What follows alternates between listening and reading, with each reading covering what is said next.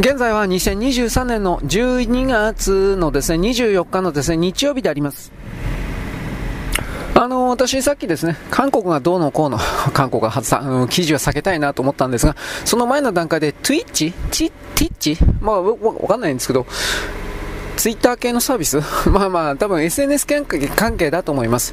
動画である、短い動画であるとかそういうことを配信してるのかな？まあとにかく、そのツイッチだったか、それがですね、韓国から撤退するという記事を見まして、韓国は正直どうでもいいんですけど、なぜそんなことが起きたのかということにおける背景情報で、通信インフラの問題のところに着目しました。えっ、ー、と、韓国という国はですね、なんか昔から威張ってばっかりいたけど、IT 先進国がどうのか全くそんなこと実態はなかったんですが、PC 版の頃からですね、全くその、そまあ、速度だけ競ってたとか言いながら全然スピードも速くなくて嘘ばっかりついてたんですが、あの人は、あの人たちは。あの、自分の国とですね、欧州世界と米国を直接つなぐ海底ケーブルを彼らは自分のもん持ってないんですよ。えー、っと、米国企業と日本企業かな。うん、中国とね、日本を経由しなければ、中国か日本のどちらかを経由しなければ、アメリカやヨーロッパとはつなぐ、つながることはないんです。通信回線において、インターネットにおいてという言い方になりますが。そうするとね、今まではその大容量の SNS とか、つまり、ね、通信がですね、通信容量がたくさん使っているような SNS とかそういうもの使ってなかったんで、韓国は。えー、なんだろうな、使ってる通信容量における代金を韓国の内部のそういう企業に、えー、ていうかな分けるというかそういうことやったんです。分けるというか支払わせる。なんでかって言ったら結局その自分のところの通信ケーブルじゃないからであのなんだっけ米国の海底通信ケーブルだったかそうしたものを使ってやっていたんで、米国の海底通信ケーブル会社に使用料を払っていたわけです。で、今まではそれでよかったんです。通信容量が少なかったから。ところが、ティッチチティッチという、まあ多分動画関係だと思うんですけど、それが入ってきたことによって莫大な通信容量を使うことになり、であの韓国というのは今まではです、ね、自国の内部の会社に、えー、IT 会社とかに通信会社とかにそれを全部支払わせていたんだけど Twitch っていうのはアメリカ企業ですからそのアメリカ企業におけるアメリカの海底ケーブルを使っているにもかかわらずアメリカ企業のその Twitch というものに料金の肩代わりをさせようとしたんです。そうするとその Twitch というのはいやいやそんなもん法律で決まってないんだから絶対無視するよって。無視したんです。そうすると韓国の他の各社からなんであいつらばっかり払わないんだということになってそしてですねそれらの圧力をですね解消するためにあの韓国の政府というか行政体というのは全部です。あの言いなりですからそこから考えた時にですねあのいろいろと圧力があり Twitch というのは結局のところですあの撤退したそれを決めたというそういう記事でございましたまあいろいろ思うのはですね、えー、自分のことは自分でやれということです。一番簡単な言い方ですね。はい、そんなわけです。よろしく。ごきげんよう。現在は2023年のですね、えっ、ー、と、なんだっけ、2月12月の24日のですね、えー、日曜日であります。皆さんいやらしい、えー、なんですか、ホテル、なんで、バブルの時にですね、エロいことをするために、夜ですね、えー、やりまくるためにですね、ホテル、高級ホテル、どうです？君のためにホテル取ってるやりまくっていたという、そういう話をですね、昔言いまして、ああ、昔昭和の時代、平成の時代、平成じゃないか、昭和の時代って金があったんだな、うんぬんかんぬん。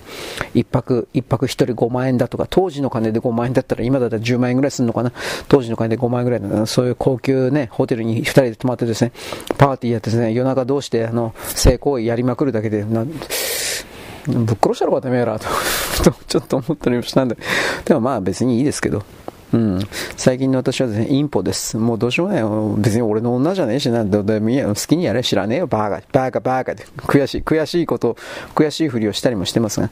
えー、っとですね、今は私何やってるかというと、文章のアップロードをしながらやっています。えー、なんだっけ。まあ、いろいろやさぐれてるんですよ。僕も。ということにしておきます。えー、っとですね、学術会議がどうのこうのという話ですね。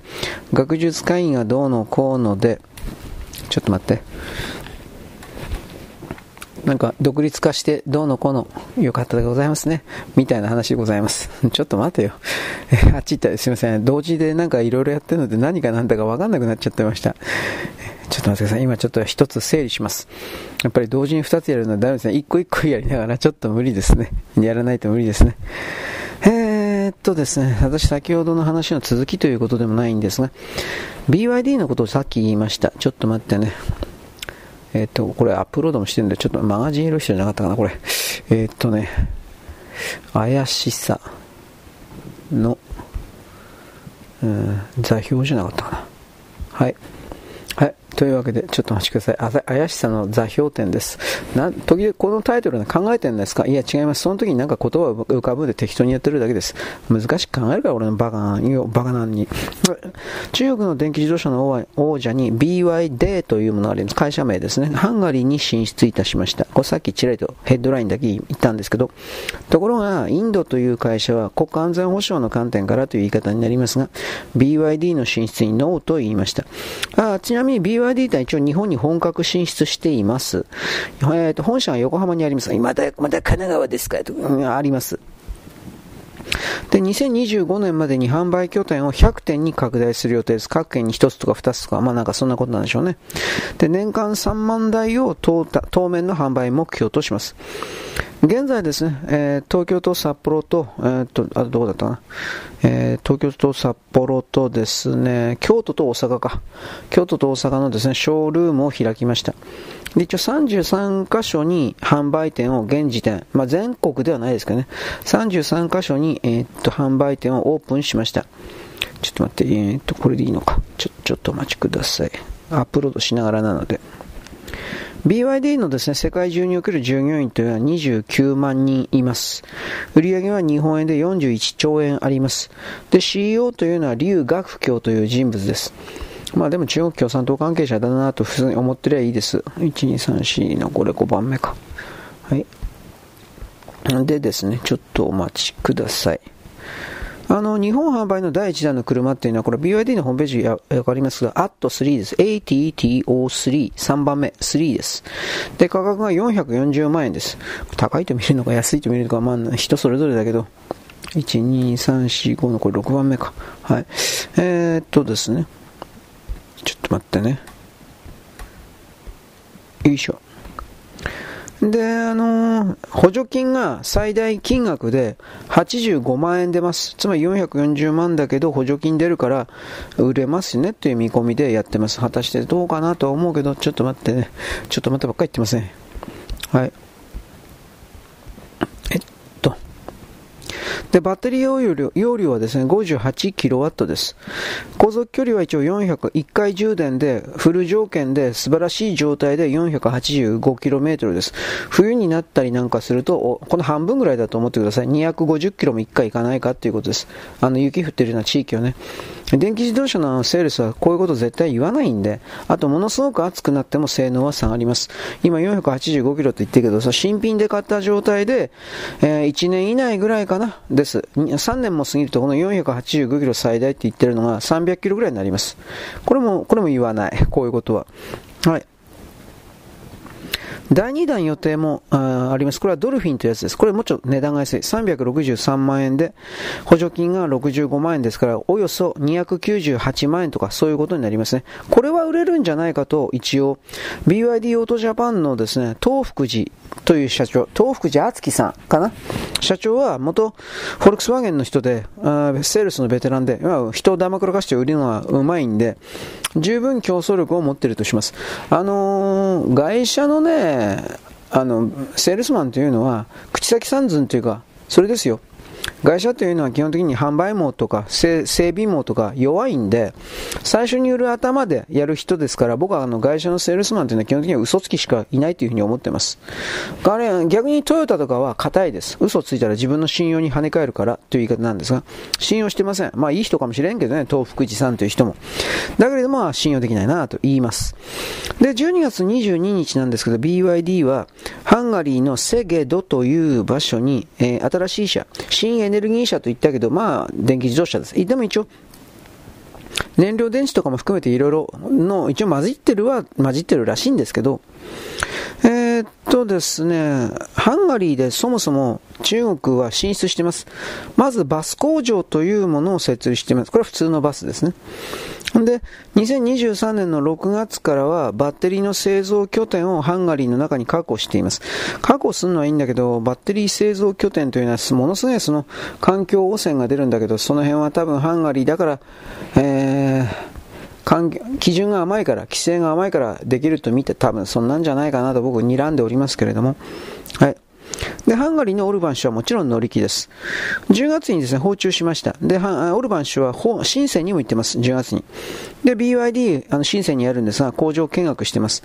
で、ハンガリー、最終的な詰めが、ハンガリーの政府がいくら補助金を出すか、今今の産業ってみんな補助金頼みですね。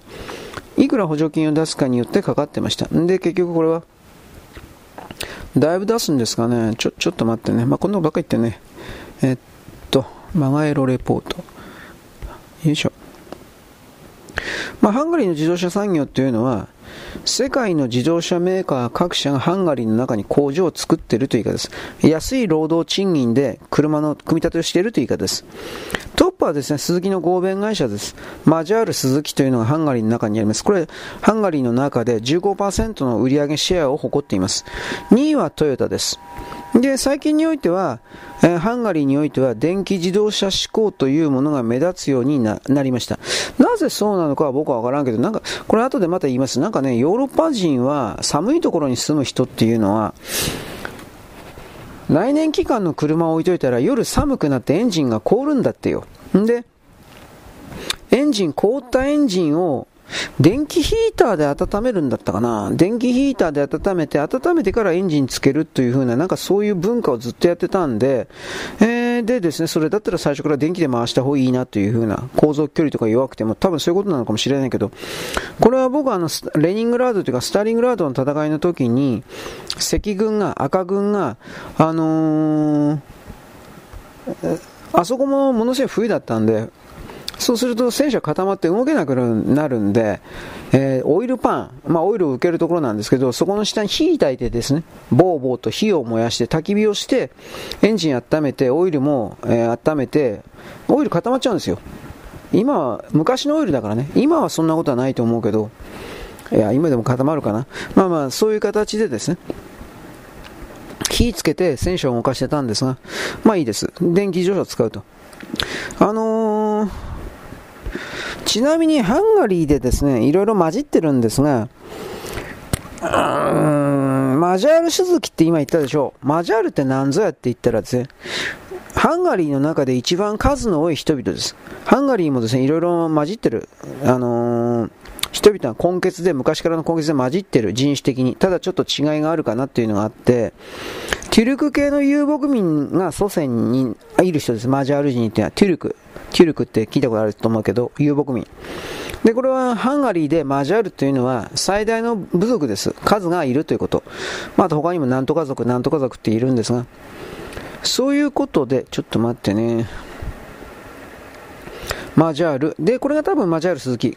これが多分一番ね、ハンガリーにおける裕福な人間集団なんだと思います。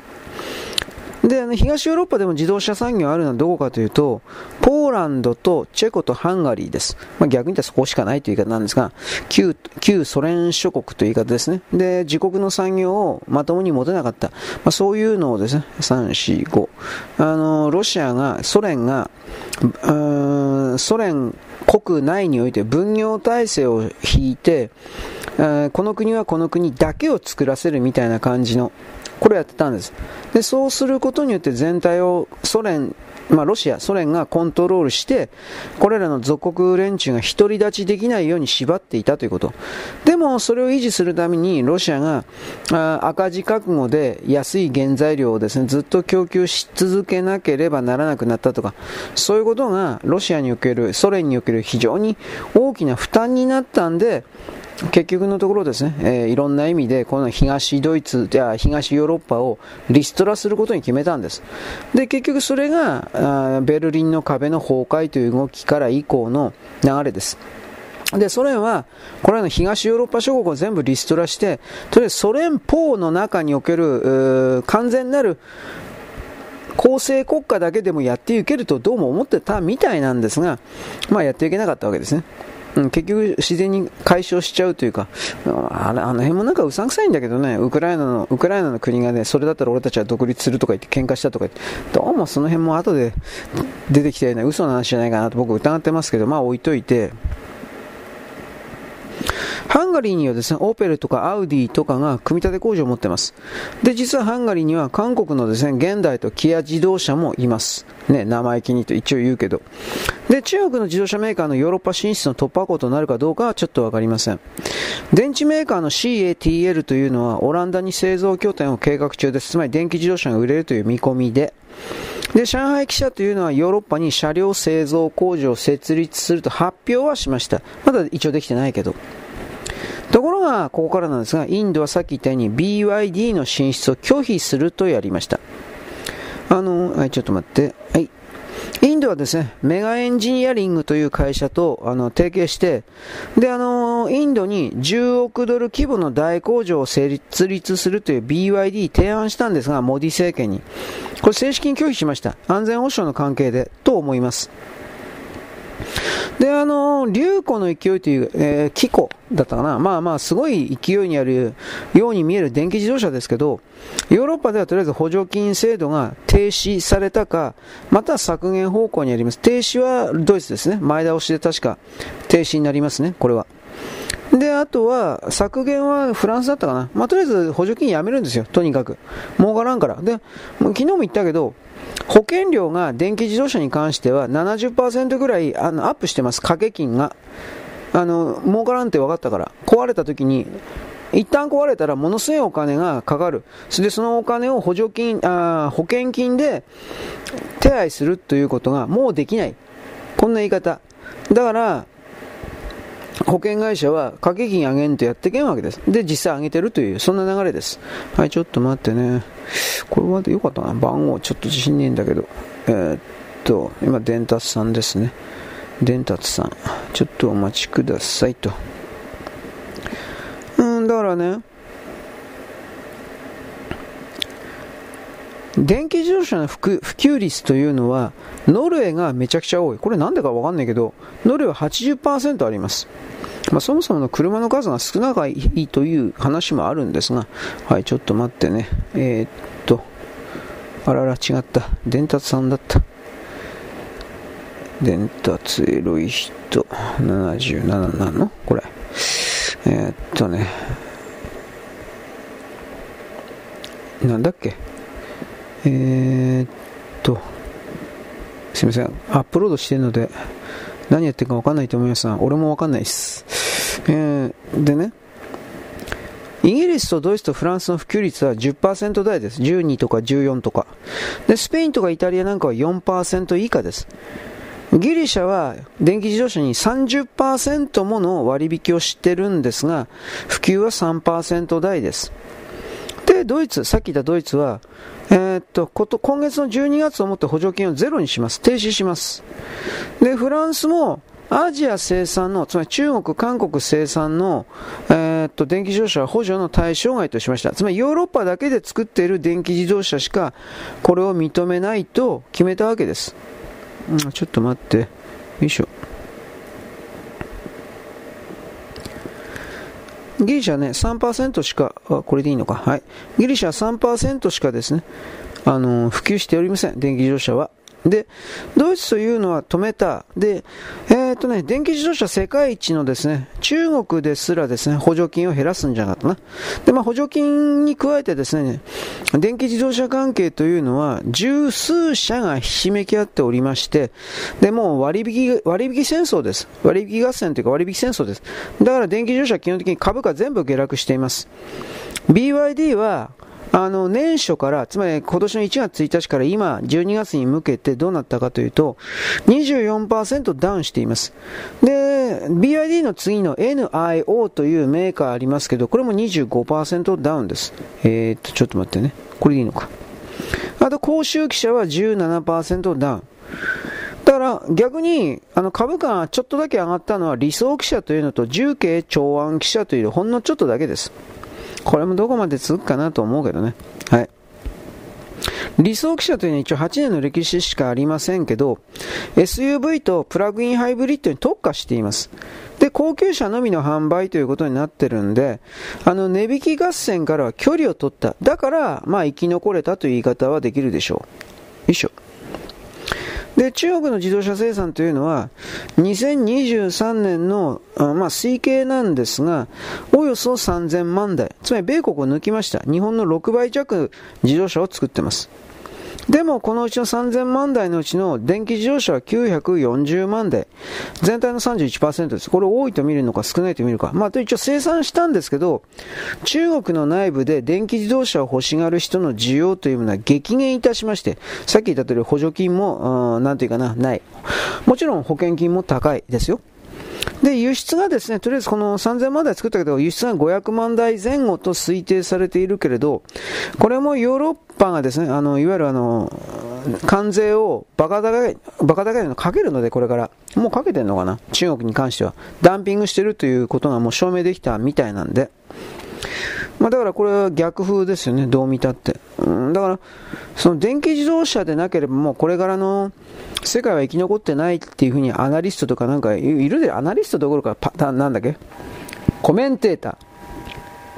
こういう人たちの言葉は正直言うけど、聞くに値しません。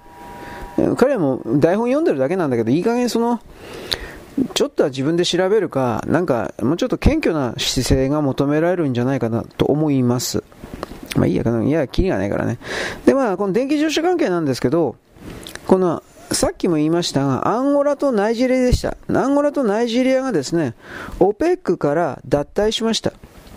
これ一応関係があります。電気自動車というのは原油の影響を受けないとかって宣伝してますが、そんなことあるわけありません。思いっきり影響を受けます。なぜならば発電所だからです。あまあ、バッテリー充電する電気の需要はその国において増えるわけです。電気自動車が増えれば。で、火力発電所というのは基本的には石炭と石油でなされているわけです。まあ、ご存知ですね。で、中国へのですね、景気減速にもかかわらず、あのー、輸入量は増えてます。欧州世界の。つまり、石油を輸出している国からすれば、ビジネスチャンスという言い方になります。これからね、さらに。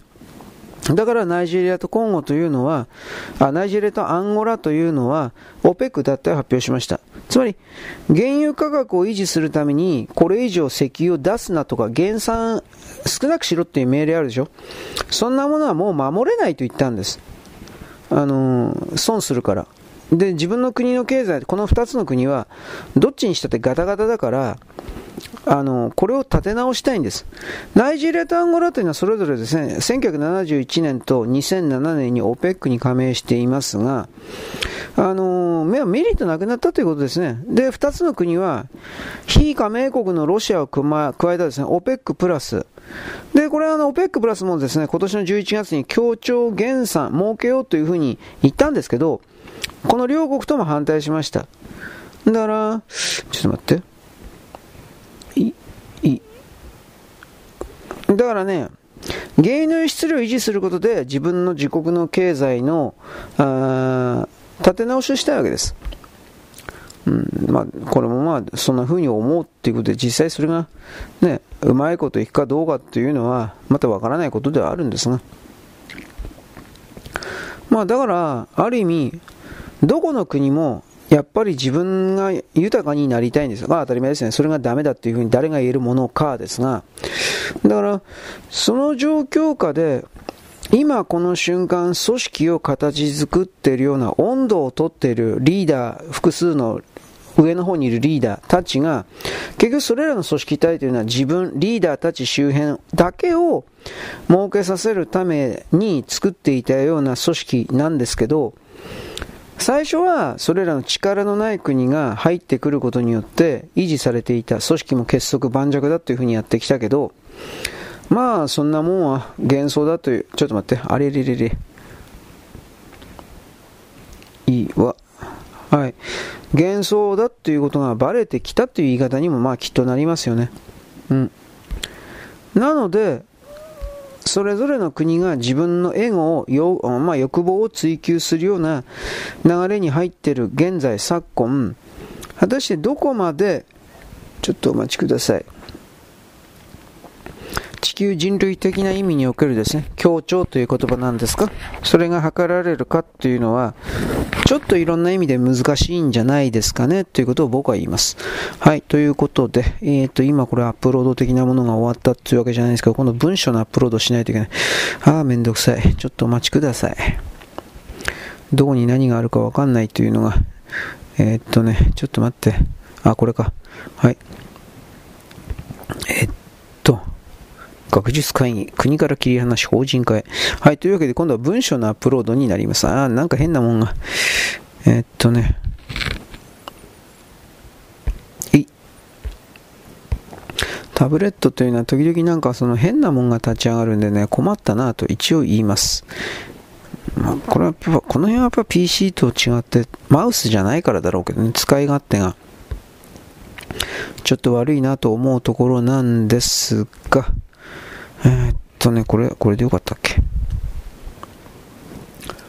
えー、っとね、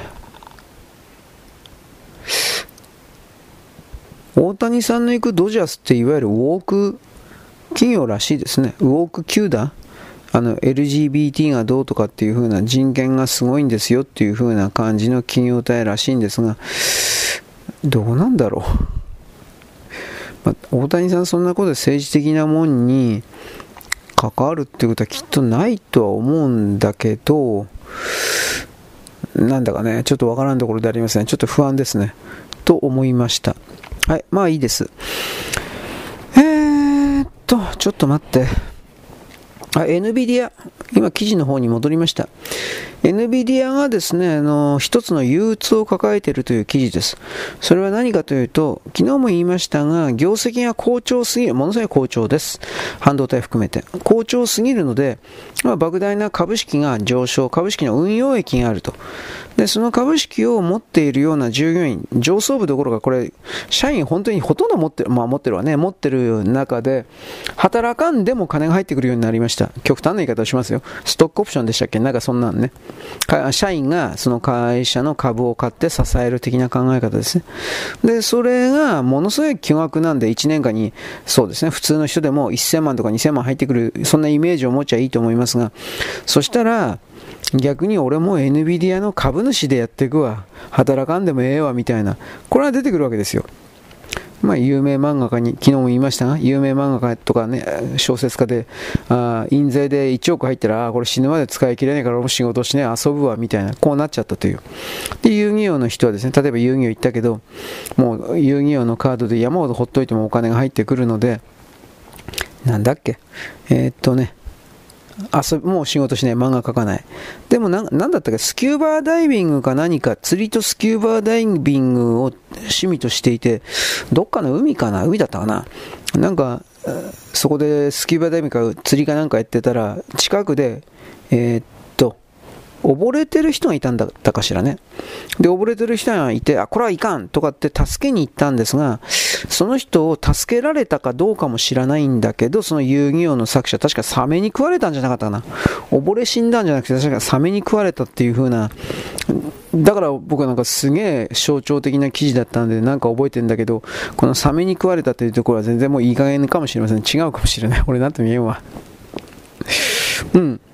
まあだから、人の人生というものはいろいろ衝撃的なものはあるけど、まあこうサメに食われたとしとくけど、ちょっとそれは、ね、なんかいろんな意味で、なんか過去にあった、輪廻転生があったんかなとか、いろんなことを思うけど、わかんないわ。はい。えー、っとね、これ、辺野古の工事。えー、っと、デニーが従いませんとかってやったんで、粛々と大執行になるということです。うん、でも、こういうの本当にね、叩かないとダメだと思いますよ。彼らは、日本政府、日本、日本政府ってわざわざ言うんですよ。沖縄と、あの、日本は違うんだということを印象づけるために、これ中国からの命令のもとにやってるんですが、あの、日本政府は、日本、日本とかって言ってけて、だから政府はって言えばいいんでしょ？なんで日本政府って言ってあるの？だから、その辺の言葉の使い方が巧妙にね、人間を、日本人を騙すためにいろいろやってんだということは知っといた方がいいです。中国、朝鮮、韓国、本当にこういうことは汚い、汚いというか、やってます。置いといて、だから、こういう形でですね、あの、従わない。でも憲法9条、つまり自分で自分の手足を従って武力を放棄して中国様に、えー、中国、韓国様に、北朝鮮様に、まあ中国、韓国様なんだけど、これにですね、えー、侵略されろ。という風な形を呼び込むようなこいつは、こんなやつ生かしといていいんかと俺本当に思うんだけど、いつも。日本なるものが全て失われたら日本語で読み書き思考することも何もかも歴史も何もかも奪われてゼロになって実際それはウイグルでも内モンゴルでも満州地域でも本当に行われ現実として行われていることでありそれらが一瞬だったら戦争だ戦争反対って言うけどじゃあ10年20年かけてそういうことが行われたら目的が達成されたらそれ戦争で負けたのと同じであってなんで極左の人々はそういうこと言わないわけ？と僕はいつも思うわ。まあ、常に戦いみたいなことは言わんけど、気づかせるということを極左の人々は、長の人たちは自分で自由を求めるとか言いながら、そういう部分の答えは出さない。戦争はダメだ、戦争を進める、安倍などは殺されて当然だ、みたいな。お前の方がよっぽど危ねえんじゃねえか。だから10年、20年後は自分は死んでるから関係ないっていう言い方なんだろう。だけど、10年、20年後に生まれるような日本人の新しい子供たちが中国語で読み書き思考して中国語で喋ってるという風な世界になるの僕はごめんですよ。とんでもなくごめんだ。そういうことの可能性は言わないんですよ、あの人たちは。だから、汚ねえな。本当は左って汚ねえなと思って。自分にとって都合の悪いことも、あの、言わないかんのじゃないの？その口先三寸だけで生きてるから。とも思うけど、それは言わないんですね。それは読者が減るから。結局だからこういう人たちは金のことしか考えていない。とわかるわけです。で、僕はそれはダメだと言わない。人間は金稼がんとですね、結局そしたら誰かのものを盗む、奪うだけの存在になってしまうので、それは稼ぐしかないけれども、しかしやっぱりかなりフェアな態度ではないなと僕は思う。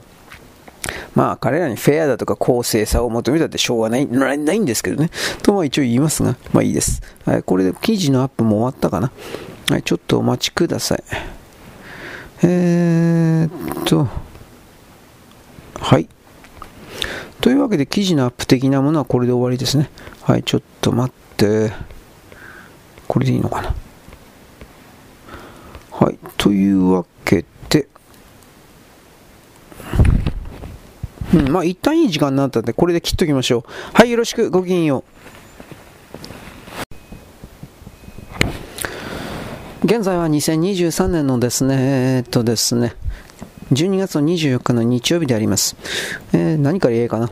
インドネシアの高速鉄道関係は簡単にとかにはいかんかなって言い方でありますけれども、うんとね、まあ、中国に騙されたという言い方、騙されたというか、インドネシアの人々が自ら、ね、ちょろいことをしたというか、それですね、あの、ジョコだったっけ？ジョコ大統領、こいつが結局のところですね、中国から金をもらって、そして日本を裏切ったというか、まあ大体そういうことであるということ。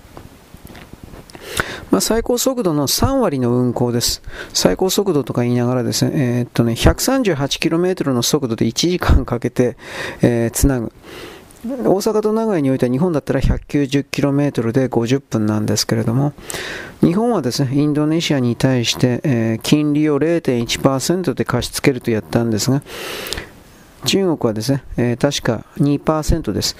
だからこれ、まあ、家の金利に直しますとどうかというと、うん、ちょっと待って、3045万円10年後に、例えば10年として、10年に3045万円、1年になるのかな、まあ、3045万円になるんだけど、中国の場合は4000万円になるわけです。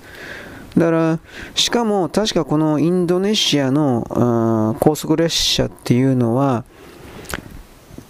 インドネシアが提示した距離数を1000だとすれば、5分の1じゃなかったかな。うん。5分の1しか確か開通してないんじゃなかったかなと思います。だからこれどうすんのと。いやこれから作るんですかっていや作れんと思うけどね。あの一応ねインドネシアは再びその日本に接近していて残った5分の4の工事区間を日本のお金で作って日本のお金で作ってくれないかというふうなことを言ってるんです。気違いか。まあ、プラス、何だったかな、インドネシアで確か人工的な首都移転をやるって言ってましたよね。例えば東京から、例えばですけど、東京に首都があるとして、それを、例えば松本市だとかそういうところに巨大な人工のビル建てて、そして、えー、なんというかな、そこを新しい首都とするみたいなイメージなんですが、インドネシアはそういう首都移転をほとんど自分の金ではなく海外からの企業投資家の金によって一応賄おうとしています。で、彼らは日本に来てくれ、日本に来てくれと言ってます。要はあの、一帯一路みたいにバスに乗り遅れ的なことをやってるわけですが、高速鉄道でこんなことをされてインドネシアという国そのものを信用するやつなんかいるんかっていう言い方にはなるけどね。で、何よりもこれはえーと、国交省の官僚を、まあ、それだけでもないけど、経産省とかいっぱい出てるけど、官僚を、あのー、騙して結果的にこういうことをした。えっとね、日本は1年間かけて現地調査しました。ここはトンネルを作る、ここは橋を作るだとか、ここは地盤の強化をしなくてはいけないだとか、いろんなことをですね、調べて、1年間かけて、ものすごいその1年間かけたあの調査費は日本が出して、日本が何億円ぐらいかかったんじゃなかったかな、まあ、出して、で、それらをインドネシアの政府、ジョコ大統領ですか、当時の。で、それに提出したら、ジョコ大統領は素晴らしい、これは日本産日本産にお任せしましょうとか言って、、即座に、えー、っとね、その資料を中国、習近平さんですね、その時も確か。習近平さんに渡して、そして、えー、っとね、日本は60億ドルだったかな。60億ドルで作ると言ったんだけど、60億ドルで全線開通させると言ったんだけど、中国は60、あ、ごめん。日本は62億ドルで全線開通させると言ったんだけど、中国は2億ドル安い60億ドルでそれを開通させると言ったんです。ところが、金利は日本は0.1%に対して中国は2%。で、なおかつ、えー、なんというか、途中キャンセルしても、キャンセルして工事をゼロにしても、この60億ドルは払わなくちゃいけないんです。確か、そういう契約だったそうです。だから、いやいや、あ作ったという言い方でもあるんですが、じゃあ、あの2%の金利の分はどこ行ってどこにも行きません。これからだからインドネシアはこれをものすごい大きな負担として払い続けることになります。で、インドネシアが中国の命令だと思うんですが、残りの5分の4の未着工の期間を日本にやってくれ、日本にやってくれってものすごく言ってるのは、それらのおそらく未着工の期間を工事するときに、これらの金利2%だとかそういうことあるでしょ。こういうことの肩代わりを日本にさせる計画があるから、インドネシアのその支配層ですか、なんか吹き込まれてると。まあ、とにかく日本に払わせればいいという風な形で。で、えー、っとね、確か60億円とかうんぬんとか言って、60億円でどんどん言ってっけど、債務保証、金を絶対にインドネシアに払わせるとか言いながら、工事は延期延期延期延期延期して、追加保証、追加、追加代金、追加代金、追加代金の要求、金の要求ばっかずっとしました。で、えー、っとね、いくら追加したんだったわけけど、とんでもなくとりあえず普及したんですよ。あ要求したんですよ。で、えー、っと、60億ドルとか言いながら、確か追加で152億ドルじゃなかったかな。なんかそんな数字覚えてるけど。で、これ、やったらね、やったらやったで、高速新幹線含めて路線というのは保守管理もしないといけないんですが中国の契約はその保守管理は入っていなかったと思います。日本の契約はその62億ドルというのは別途話し合うという形ではあるけれども基本的にはあの保守管理も含めての高速通信高速鉄道計画だったんです。だからこのジョコ大統領というのは、そのまあ、はっきりこの人は賄賂をもらったという言い方をせざるを得ない、そうだと思うんですけど、だから、そのことで、自分の懐だけを増やしたということじゃないんですかね。だから、こういうのをインドネシアとして逮捕して責任取らせるということができない国だとして、できないんでしょうね。できない国だとして、じゃあそういう国に、えー、なんていうか本当の意味で進歩するだとか、ね、次の段階に進むだとか、できるかってまあできないと。つまりこれは、インドネシアというのは、いわゆる支配層と、あのー、庶民の間においては、親日と反日、そして、え、親中と反中が違う、ねじれているとします。なんでかって言ったら、インドネシアの上層部というのは政治家も経済人も中国人です。もちろん、インドネシアの国籍とか取ってる人多いですが、華僑が、つまり中国人があのインドネシアの上層部にいるから、上層部は反日です。中国様最高です。つまり中国共産党に深くつながることが、自分たちのその、まあ、自尊心の確保であるとか、お金の確保であるとか、あと中国に彼らが、彼ら、インドネシア華僑たちが中国に、えー、仕事をするというか、進出するときに、中国共産党のですね、人たちと仲良くしておれば、都合がいいんで、もちろん、都合がいいんで、だからやっぱその反日であり親中ということがずっと続いてるわけです。だからね、ちょっと待って。庶民はこれらの支配層たち。庶民というのは、インドネシアの庶民って何人なのかな？マレマレーシアはマレー人だけどね、インドネシアは正確には一番多い民族って何かな？まあ、とりあえず中国人ではありません。いわゆるインドネシア系の人たちということになりますが、これらの人々は、いわゆるあの、この上層部の中国 B 期を苦々しく思っているというか、時には大きく反対するんですが、全部抑え込まれます。まあ、とりあえず延長路線に関しては日本にやってくれと泣きついてるというのはこの肩代わりですよ。うん。まあ、でもこれね、多分ね、本当にインドネシア終わりだと思うよ。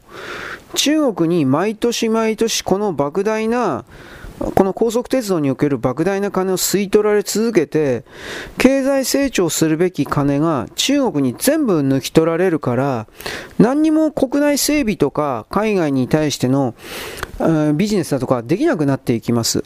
だろうじゃなくてなります。だからそれを中国はさらに強欲で、さらに追加で取るために、残りの5分 ,4 5分の4を日本にかませて、えー、さらに自分たちが追加で取ろうとしている。で、インドネシアの支配層たちは、日本に買わせて自分たちの無能な、えー、判断の責任を取らず、全部日本に肩代わりさせようという。だからこのやつは滅ぼすべきです。殺してしまっていいと僕は思います。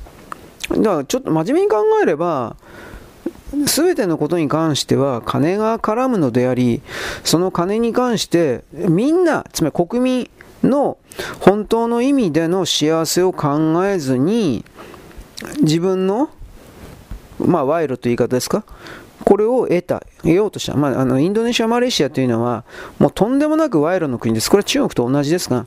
だから、そこから考えたときにね、僕たちはこの儒教権益、インドネシアも儒教権益です。儒教権益と言われている人たちに対するものの見方を、まあ、どう考えても変えろよと。これは僕は一応いつも言うわけですよ。はい、ちょっとお待ちください。えー、っとね、あれ違った。えー、っと、選択ですね、コピーして。はい。まあ、とにかく、インドネシア端から端まで終わっ伸ばす目的だったのに、中国に対して追加でどんどんどんどん62 60億とか言いながら152億ドルも追加で金取られて、さらに5分の1で工事が終わったんですよ。で、これで終わりなの。で、5分の1で工事が終わったのに、金利が2%というとんでもないことになってるから、5分の1しか工事が終わってないのに、その、借りたお金というか、それの金利を、金利を払い続けるだけの国になります。元金返さないでしょ、こんなもん。だからそれを返すために結局、えー、返すというか、日本に押し付けるために日本、日本って言ってるわけです。で、中国がさっき言ったように、日本をさらにかませれば、もっと取れるから、泥棒できるから。うん。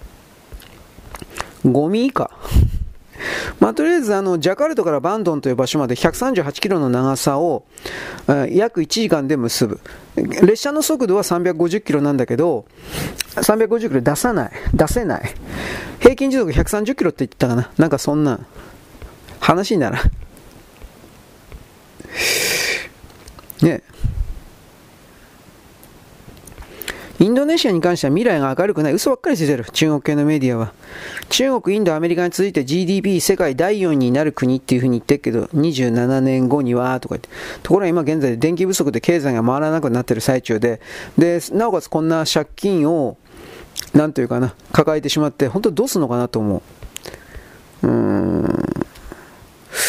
どうかね、需要はねえと思うんだけどね、しかもこんな鉄道建てたところで。まあいいです。いろいろあるとは思います。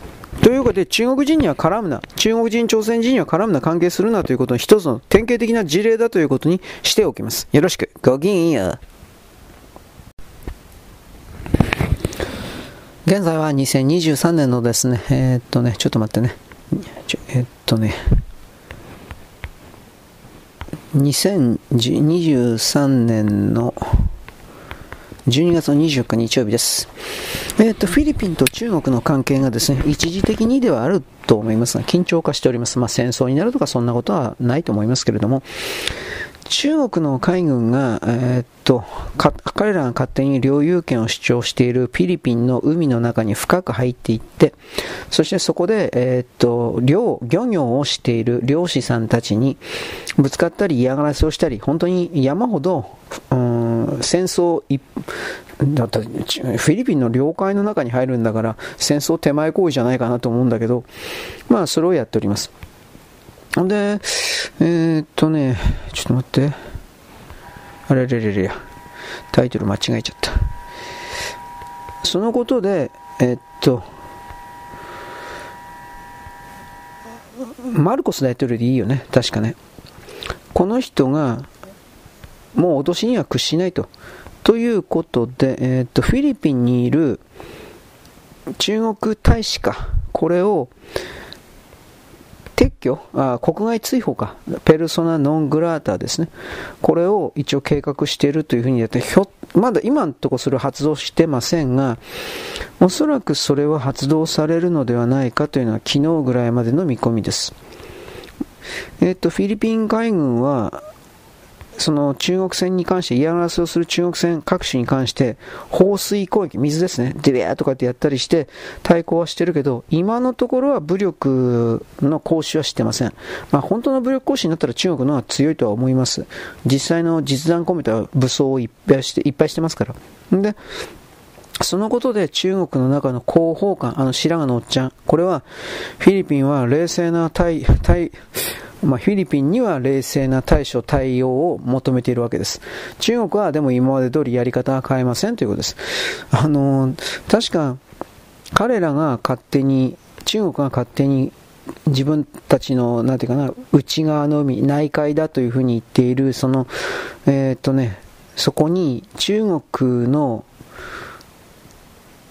漁船か、漁船をですね、横にだらっとつなげて、バリアというか、海上の船がですね、その船の横につなげたバリアよりも外側に、つまり中国方向に出られない、フィリピンの海であるのにもかかわらず、フィリピンのえ沖合ですか、沖合に出られないということの徹底的な妨害工作を仕掛けてたんです。で、そのことに、フィリピンの海上保安庁みたいなところが放水攻撃をかけて、俺はどっか行けばバカ野郎とかってやったという、その状況です。で、ずっと後ろの方には中国の海警、海警っていうけど、中国の海警っていうのは、まあ、自衛隊と同じ、えー、自衛隊というか、あれ？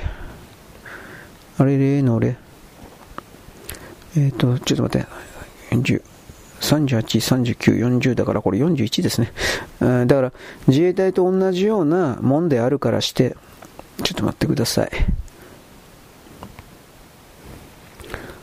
自衛隊と言いながら中国のそれっていうのは軍隊ですから、だそこから考えたときに、よいしょ。いつでもドンパチはやれるぞという風な状態になってるというか、まあ、そんな風に考えないといけないんでしょうね、きっとね。うんとね、えー、38、39、40か。全然違ったよ。すいません、あの、ファイルフォルダ、ファイルのね、番号、これだと思って後ずっぽうにやったら全然違ってました。まあ、ただそれだけの話なんですけど、すいませんね。うん。えー、っと、で、フィリ、マルコス大統領っていうのは、まあ、戦争も辞さないという言い方はまだしてません。ただし、えー、っとね、脅しには屈しないかな。脅しには屈しないという言葉を使っています。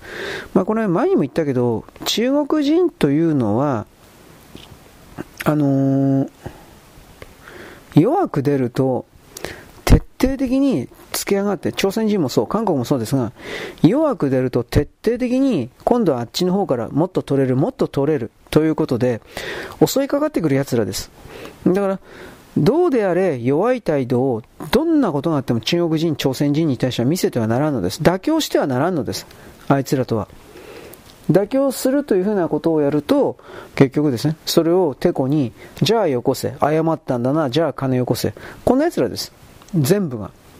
だから、そういうことを考えたときにですね、えー、彼らがそれを改めないんだから、彼らのその生き方というものは少なくとも全人類におけるスタンダードな生き方では間違いなくないわけです。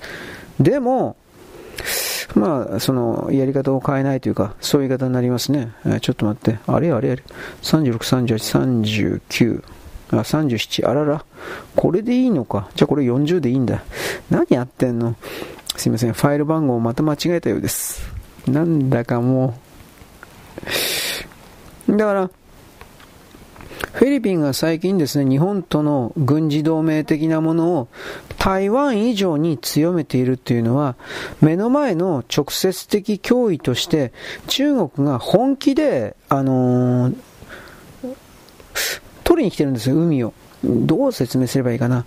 日本海があって、日本海の EEZ というかそういうものがあるけれど、えー、っと、韓国が能登半島の先っちょまで、佐渡島の手前まで、全部やってきて、で、その、能登半島の先端とか佐渡島の手前のところに、彼らの漁船を横に並べて、それ全部繋いで、鎖みたいなもんで繋いで、そして、あのー、ここからこの船よりも韓国の、えーこっち側は韓国の領土、領海だと勝手に主張している段階です。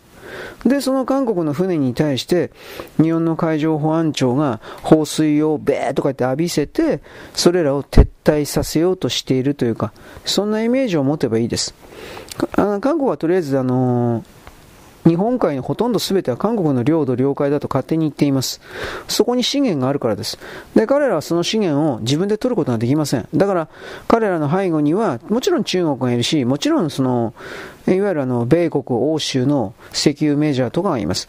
彼らはその国家間紛争に関してはノーコメント知ったことではないけれども、儲かりゃいいという人たちですから、韓国が勝手に日本海を泥棒したという風な状況で、その権益だけをもらって、堂々と日本の領海の中でこれをですね、採掘採取するという泥棒行為をやるでしょう。もしそうした場合においては。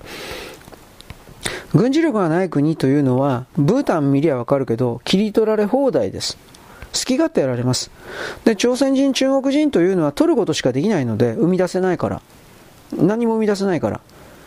まあ結局僕はですね、彼らは国語改革をしない限りにおいては信用するにはあの該当しないというか、信用できない人たちっていうふうに思ってるので、国語改革をしないということは、あれ、愚民化政策をずっとわざとやってるんですよ。簡体字にしたって、ハングルにしたって。そうすれば、支配層たちだけが都合のいいという状況を作れるから。だけど、支配層たちって言われている奴らは、あれなんですよ。あのー、大体は英語、日本語で読み書き思考してるんですよ。特に韓国なんかはね。支配層はね。中国は、どうかな中国は中国文字だけかもしれないけどね。で、そうやって自分の国と支配層の、国民と支配層の中に来る、これ、こことこことは違うんだという別、分断、これ意図的に作って、その上で、なんだろう、お前たちを支配するのは我々中国共産党、この場合中国共産党の当然の権利だみたいな。お前たちは我々に無条件で従わなくてはいけないと。従えばいい目を見させてやると。で、えー、我々中国共産党は中国の上層支配層たちは、上層支配層イコール中国、中華人民共和国を建国させたというふうなあの時に一番上の方にいた人という言い方になりますけど、それはですね、えー、まあ何をやってもいいという言い方なんですか？支配層ですね。中、中華人民共和国という王朝を、液政革命、中華民国という国から液政革命によってひっくり返した中華人民共和国の関係者、王朝の人間たちというのは、これで永久支配層だということです。そういう考え方ですね。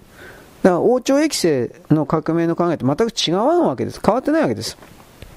でまあこれ置いといて。まあというわけでね、僕はこれ今あの、ダウンロードじゃなかったアップロードしていたんで。はい、ということで、あいつらはそんなね、頭で信用すんなという、あと文化的侵略とかも含めて、あのー、なんていうかな、K-POP? こういうこと信じんな、バカじゃねえの？お前と本当に思うけどね。簡単に人を信じんな、簡単に人に騙されようとすんなと思うわけです。はい。えー、っと、なんかようわからんけど、高島屋のショートケーキ壊れてたのをですね、なんかあの、売りますって言ったら、まあ、土下座しよう。わかんねえ、なかったのかね？俺わかんねえや。はい。これは相当大事なんじゃないかな。あのね、インド洋で日本のタンカーでいいのかな？日本の船舶がイランの無人機、イラン製の無人機であって、イランという国が、え、攻撃してるかどうかはちょっと別だと思うけど、イランがやってるか知らんけど、多分、イランの無人機攻撃という米国の国防総省、イラン国家のというふうに言っていいのかな？まあいいんだよ。日本の会社の所有する船舶、イランからの無人機の攻撃。なんかちょっと曖昧だよね。イランからの無人機の攻撃を受けた。うーん。同じ会議では先月、イスラエルの実業家と関わりになる貨物がイラン製無人機による攻撃を受けた。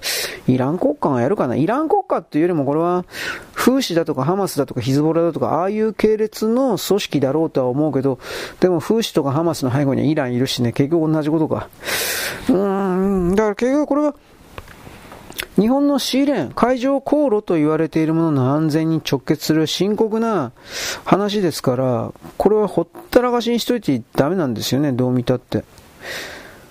うーん、なんか、イランと日本ってそんなにややこしくないはずなんだけどね、その敵対はしないはずなんですけどね、あのー産油国とは喧嘩しないようにやってるんですけどね、日本はね、どう見たって。この辺はもうちょっと情報が出てこないとわかんないでしょう。イランは厄介な国であるというのは間違い、国ではないよね、そういう意味においては。うーん。はい。あ、革命防衛隊が、中国人民解放軍と同じように革命防衛隊というえ、暴力組織が国を乗っ取ってる状態。それがイラン。うん。中国は人民解放軍という暴力組織が国を乗っ取っている状態。で、人民解放軍イコール共産党という言い方でもいい、間違ってないから、まあとりあえず、暴力によって政権トップの座を泥棒している状態。それが中国だとかイラン。先制独裁の国っていうそういう国、構造ですね。はい。えー、富士山の登山がですね、多すぎるので、吉田口の5合目に門をつけました。で、1日4000人までだそうです。で、結局ですね、今までは5合目のロータリーから泉ヶ岳の登山道路の600メートルが県道扱いだったんで、ね、県道扱い、つまり国国国交通省国土交通省これが使ってたんだけど、これだと道路法の適用によって規制が難しかったんで、県がこれを外して、で、これを買い上げて、県の所有地にしました。で、それは道路ではないから、あそこの、まあ、私有地、この、この道通るべからざるみたいな感じにおけるですね、えー、そうした形で、制限をかませることができるようになったということになりますね。はい。で、今、ちょっと待って、高島屋でクリスマスケーキを買った人は、これのことか。はい。冷凍ケーキはぶ、あ輸送でなんか、あ複数回の衝撃か。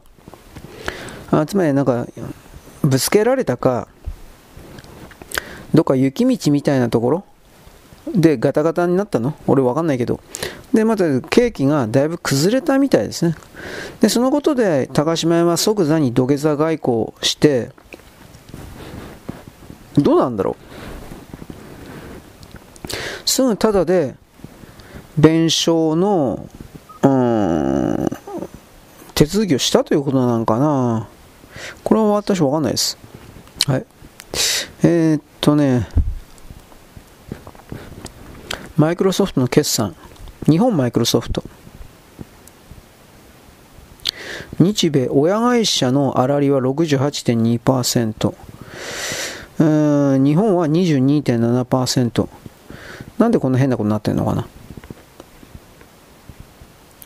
架空経費っていう話もあるけどね、どうなんだろうか。どうもこれが海外の記事だからちょっといい加減なバイアスかけてんじゃないですかね。ちょっとわかんないですね。はい、次。えー、っとですね、パタゴニア。どういうことなんですかね。えー、アウトドア専用メーカーパタゴニアで日本の会社で雇い止めになる地域労組、まあ、藤川さん、ユニオンの組合の代表、うんぬんかんぬん。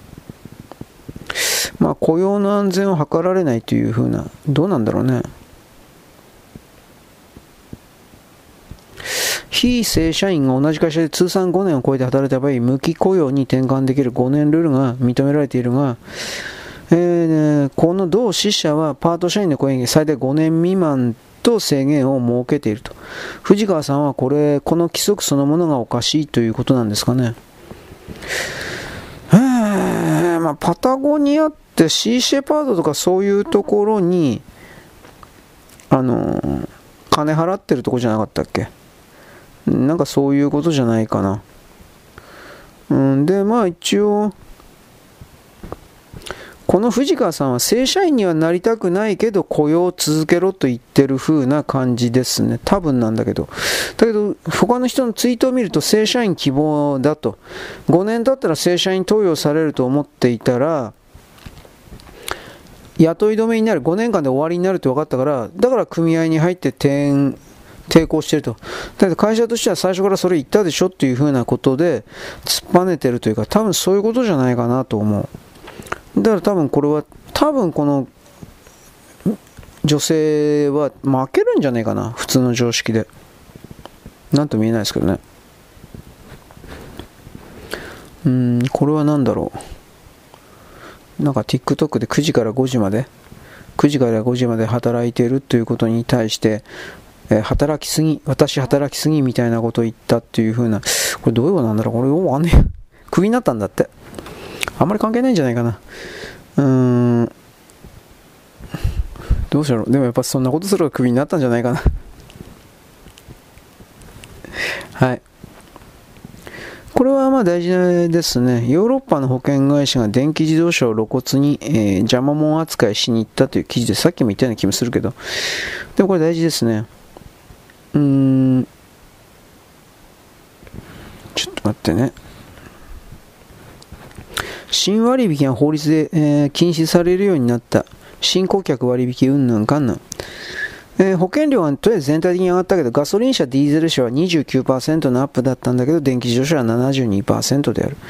こういう保険におけるですね、あのー、優遇措置的なものも、ヨーロッパ全体で、えー、大きくなってきて、まあのー、一番問題はバッテリーカーなんだけど、ほんのちょっとでも傷があったら、修理や評価が不可能になるということ、どういうことかといえば、まあ、廃車扱い。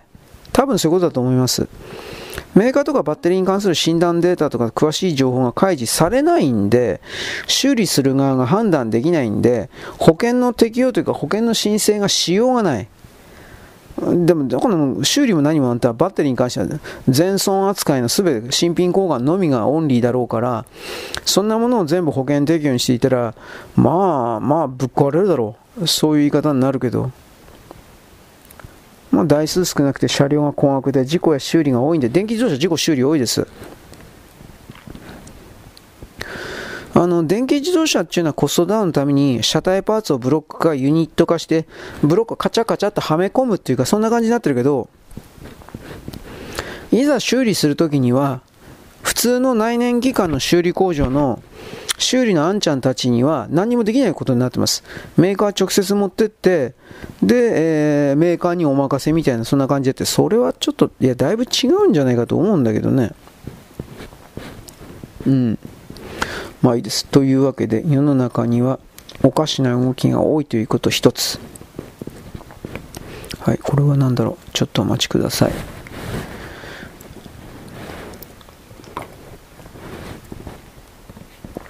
あ、すいません。今寒いんでコーヒー飲みました。あ、ぬるくなってる勘弁。えー、っとね、大阪万博、1970年の大阪万博で人気をした月の石を再展示構想。これ国立科学博物館で常にもうやってんだけど、どういうことかな？意味わかんねえ。えー、例の記者、これは望月磯子だろ。えー、私人の安倍さんね、安倍の明子さん、嫁さん、奥さん。えー、っとね、あ、望月だったね。あ昭恵さんか。昭恵さんがですね、非課税で3.4億円も継承できるか、全く納得できないとかって言ってっけど、えー、政治団体を受け継いだだけなんじゃないですか、これ。えー、意味わかんないな、これ。夫の政治団体を引き継いで代表になっただけなんじゃないですか、これ。うん、どうしてこれ相続になるのかな。バカ、バカこいつ本当に何なの？あのー、安倍首相主権とめだって政治団体の代表、昭恵さんに変更したけど、昭恵さん個人の資産ではなく政治資金は政治団体のものであると。代表取締役の変更、まあ、この言う必要ないな。取材力ゼロというか、こいつ本当ひどいな望月っていうのは確かに利用価値はあの左側の極左にはあるのかもしれないし、炎上商法をやることによって、えー、これかっていうのは東京新聞だったっけ？これを飼育してんのは。多分炎上商法で東京新聞にも支持が集まるというふうに今んとこ判断してるかもしれない。これ本当にどうしようもねえな。何こいつ。いろんな意味で。はい。こんなのが左のスタンダードレベルですね、庶民の怒りに専門家で、別に庶民全然怒ってないよ。要は会社の社長の名義が変わっただけだろう。それで、会社の社長の名義が変わって、便宜上その会社の財産的なものがその人の名義に所属しているという、所属はしてないんだけど、所属している的な形になっただけなのに、なんで昭恵さん個人が、なんていうかな、その莫大なお金を得たという風になってんの？頭おかしいんじゃないの？いや、いや、多分分かっていて多分そんな風に悪い悪いってやってんだ。安倍悪い、安倍悪いってやってんだろうな、多分。汚いやつだな。いや、汚いやつなんだけど、はい。えー、ちょっと待ってね。本格コーヒーの販売が増加してるそうです。お湯を引いて注ぐレギュラーコーヒーの家庭向け販売外が増えている。一方、インスタントコーヒーは減少。俺インスタントしか飲んでないけどな。ええー、まあカフェインも結局たくさん取ったらダメなんですけどね。確か二日酔いと同じような症状じゃなかったかなと思うんですけど。まあ、どうだろう。僕は一応コーヒーは温まるから飲んでるつもりなんですけど、そういう考え方ではない人が多いのかもしれないですね。何？これ神戸新聞です。あ、神戸新聞と言ったらあれですね、昔のアーカイブでユデとはとかでやってたあそこですね。まあ実はそのすごいいい記事いっぱい出してるんですけど、まあこれ置いといて、うん、インスタントは割り込んでんのか。どうなんだろうな、これ。俺そんな豆使ってまで飲もうってめんどくさいから思わんけどないわゆるコーヒードリップに紙入れて、紙の上に豆、豆の削ったやつ入れて、お湯入れるんでしょ？違うの？多分そういうことじゃないかなと思うんだけど。めんどくさいじゃん。うん、まあ、ど、ど、ど、めんどくさくないって人もいるんでしょうね。お酒から離れるからコーヒー行くっていうのはちょっとこれはこじつけのような気もするけどね、だいぶ。はい、ちょっとお待ちください。えー、っとね、これはめちゃめちゃな。海外報道、中国人の女性、日本でホストに騙されて借金を抱える、えー、っと、抱えると訴える。中国人女性が借金を抱える。そんなもん、仮にそうだったとしても、お前が悪いんだろ。いや、ホストに騙されて、騙されてじゃないんじゃないかな。騙し取られた。うんなんかんなん。どうかな？レコードチャイナ多分これ、そう多分これは謀略記事だろうな。9万円だって。うーん。9万円売りがけ。付けにしている。どうかな？これどっからどこまで本当かわかんねえな。もっとひどい借金抱えていっぱいいるからな。うん、最終的に借金は9万円まで膨らんで明らかにした。うんぬんかんぬん。どうだろうな。9万円ぐらいなら何とか頑張れば返せるような気するんだけどな。なんかおかしな記事だな。と思いました。なんか外国人と称するですね、えー、日本の、うん、全体構造、よこせとしか言わない人っていうのは、はっきり言って話にならん。在日4世の記事、これ毎日新聞だろ。毎日新聞こんなのいっぱいいるからね。お前らを、あの、優遇することによって一体どれだけのメリットがあるのかっていうことを数字をベースに話してくれ。本当の話で。これを思うわ。えー、国籍法14条は外国の国籍を有する日本国民と定義、いや、これ、この人は勝手に定義してるだけだろ。この人が勝手に青年の主張してるだけだろ。うーん、あ、金将来さん。で、まあ、在日4世だって。納税者の時に日本に住所を置いて労働し生活しみんな納税して日本に住む外国人は手当を受けるのは当たり前。うんぬなんかあと長々と在日のですね、えー、なんかいろいろ言い訳してるけど、そもそも憲法14条って二重国籍を許さないっていう話ですよ。解釈ひどすぎますね。騙すためにやってるっていうことですね。うーん。あの、二重国籍になったら解消しなければならない。でも20歳未満の未成年は判断が十分にできないから猶予してます。ということで、外国籍を持っている20歳以上の日本国民が許されているということにはなりません。世界のほとんどの国って、ね、外国人が納税しても何の権利もありません。外国人の納税というのはその国のインフラの使用量なんです。頭おかしいんじゃないこいつら。だからよこせとしか言わんからね。で、こういうふうにへっちゃらで嘘をついてくるから、だからお前ら、ああなたたちは嫌われるんじゃないですか。うん。なんか、手当を受けるのは当たり前、違います。こういうことをへっちゃらなか、この人もなんで日本国籍取らないのかね、在日4世だと言うんだったら。うん。まあ、結局その方が美味しいんでしょう。創価学会の会員かもしれないですね。そういうの結構いますからね。中国人調少なくとも私はいるとは聞いてますからね。だから、どうだろうね。あなたの、あなたたちの、あのー、利益の獲得のために、僕たちの日本国、日本で生まれて日本語で読み書き思考している側の方が圧倒的に数が多いから、そいつを食い物にすれば、これらの少数者というのは濡れ手に泡で儲かるわけですよ。数の関係からして。だからそれを狙ってるとしか思えないですね。また狙ってるでしょう。優遇だ、特別だというふうな。ね。主張したまでです。で、これ7月6日のツイートだな。えらい古いな。ちょっと待ってね。いや、これでもおかしいだろ。今言えんのって感じですね。うーん、ちょっとお待ちくださいと。国籍法を今、ガバメントニュース。左側論点のすり替えしかしないけど、朝鮮人、中国人も本当それですね。で、自分にだけは徹底的に甘いから、他人に対しては徹底的に異様に厳しいくせに。これ解釈になってないと思うんだけど、俺。はい。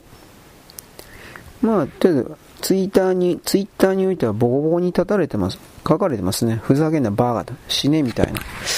うーん。で、結局こういう在日の4世に関しても、金なんとかさんにしても、あのー、何も考えない人々は、彼らのこの権威を信じてしまうんだろうね。毎日新聞、この金将来っていう人には何の価値もなくて、ない。毎日新聞というメディアだから正しいことを言ってるんだ的な、多分それはあるだろうね。なんだろうね、これ本当に。こういうのボッコボコに叩かないとダメですよ。極左の物書きたちもそんなこと言ってるやついるもん。税金払うから、払ってるからどうのこうの。いやいや、だからその国の、問題はその国に忠誠を誓うかどうか、例えば日本と韓国が戦争になった場合、あなたは日本の側につくのか、韓国の側につくのかって、ただそれはシンプルな答えとしてはそれですよ。なんかいろいろ問題すり替えようとするするけど、シンプルなこの問いをしたときに、あのー、はっきりと答えないやつは、結局この日本から泥棒することしか考えてない、ウジ虫以下の存在だから、どのような社会的立場が、うん、高いとか、そんな風に見えても、まともに相手にしてはいけない。いや、僕はその立場で見ます。そういう人たちを。卑怯すぎる人たちっていうことですね。はい。なんかおかしいなあのおかしなというか、ここで笑っちゃダメなんでね、笑い物にしたらあかんので、徹底的に、これに関しては日本の根幹に関わることなんで、すぐ騙されようとするバカいるけど、かわいそうな人とかいねえよ、そんなやつ。何度も言うけども我々は1億匹の生死のとてつもない生存競争に勝った一番先頭の生死が卵子と合体して人間の形になってるわけで、そういうことをなんで言わないのと思って。弱いままで、弱いという自分のままでしていた方が、やっぱりそれは都合がいいからだということはわかるんですが、いつまでもいつまでもそんなちょろい態度をしてはならんと僕は言います。どう見ても。あこれ安倍首相の安倍派、安倍派と言ってるけどね。うん。細田さんだっつの。うん。でも安倍首相がとか安倍派がとかっていう。また、極端な、よいしょ。安倍だ死んだ人の安倍叩きやってだからどうだっつの。うん。本気で。これ朝日だったの？結局は。何？ちょっと待って。でも夕刊富士じゃん。あか、びっくりした。うん。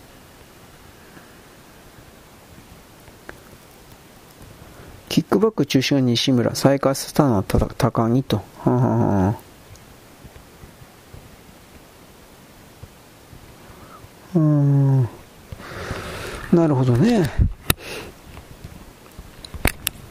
安倍派という言い方やめりゃいいのにね。そんなんだったら。個人を貶めるだけであって。高木さんが再開したって、こどっからどこまで本当かわからんけど。はい、ちょっとお待ちくださいと。えー、っとね。まあ、直ちに直せと会計責任者を叱責したんですけど、2ヶ月あ教団に倒れた。山上は空砲だったということなんですが。うん、あとはこれかな。サウジと組んで、これは言っとかないかんね。アフリカ中南米で、えー、サウジアラビアと組んでアフリカ中南米で鉱山開発、権益獲得だと。うん。まあ実際それで、うまいこといけばいいけどね。ただ僕思うんだけど、やっぱサウジアラビアと中国の深いつながりのことを考えたら、どうせそんな日本人の僕たちが思うような都合のいい状態にはどうせなんねんだろうなとは、これは思いますよ。私たちが思う以上にですね、この世の中というのは、まあ、汚いわけです。えー、まあ、供給量、資金力のあるサージと提携、アフリカ中南米で、これ読売の記事です。ちょっと待ってね。まあ、電気自動車はどうでもいいんだけど、蓄電池はこれから多分大事な商品材料になりますから、商品物資になりますから、これに関しては、あの、やっぱりそのレアアース、レアメタル的なものに関する、いろいろな強化という言い方ですけど、それはやらないといけないですね、どう見たって。で、確か中国が、このレア、レアアースだったかな？レアメタルじゃなかったと思うけど、レアアース関係の、えー、そこからレアメタル的なものを産出するというふうな一連のノウハウ、技術を外側世界に出すことを禁止したという安全保障の観点を、えー、重く見たというふうな記事がさっきちらりと出たけど、いや、レアアースからレアメタル取る的なことっていうのは、どこの国でもできることだから、どういう意味で言ってんのかなと。一応それは思う。よいしょ。なんかうまいこといかねえな。よいしょ。いしょ、コピー。コピーしない。あれなんで？どうだろうかコピーしてるんだろうかやっぱこう古いからかなあ、これなんとかなった。えー、っとね、これ読売ですねまあ。読売って確か、ちょっと待って。読売の本紙を紙切れ買ってる人は、確か読売新聞からアドレスコードみたいなものが、えー、っと提示されてて、そのアドレスコードみたいなものを登録すれば、販売店のナンバーとアドレスみたいなものを登録すれば、紙切れの新聞の記事のすべてを、ただで、あの新聞購読してる間は、ただで、全部読めたんじゃなかったかな。俺の気のせいだったかな。これ、そのサービスが今でも続いてるかどうかわかんないけどね。これ多分他の地方新聞社とかあの辺からクレームがついたかな。わからんけど、今はやってるかどうか知らない。いや、多分やってると思うんだけどね。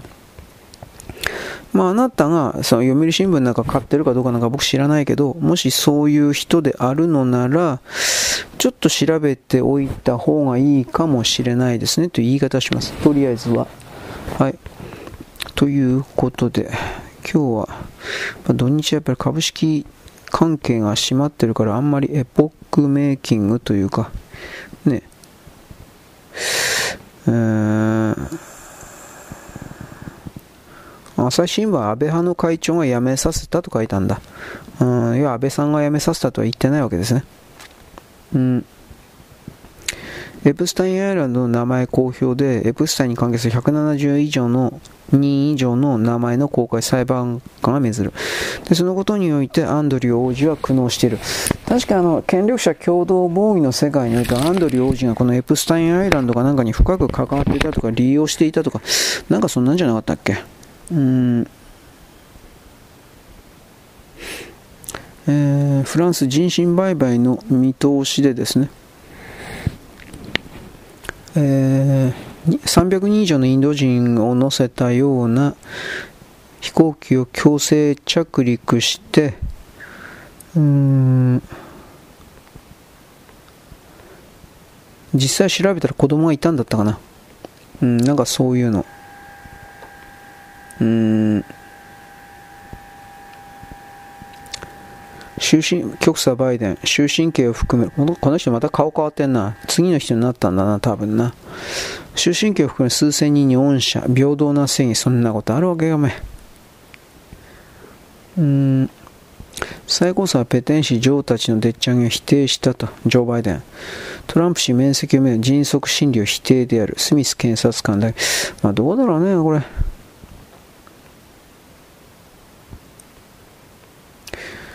不正選挙においてうん、今でもなんかやっぱあんまり信じてない人いるね。不正選挙であったということに関して。うん彼らの中の常識のようなものが壊れるから必死になってそんなことはあるはずはないとはやってたんかなとは思わんではないけどどうだろうな。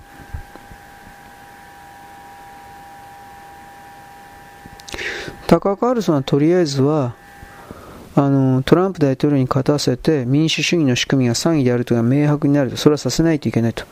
最も裕福な人々によって運営される加藤政治、大狩りキーであるというふうな。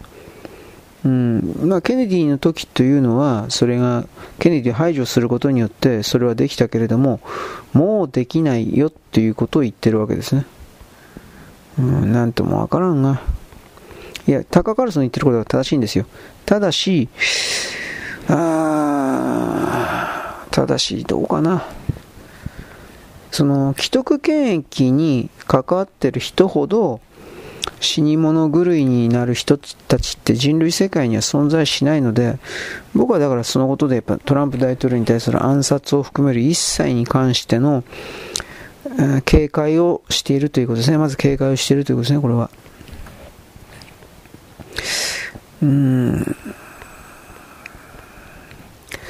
アメリカには頑張ってほしいとは思うけど、僕たちは日本人のただの外国人だから、何もできやしないんだけど、ちょっとはがみが、はがみ、悔しさというか、一応あるなとは思う。自分の中では。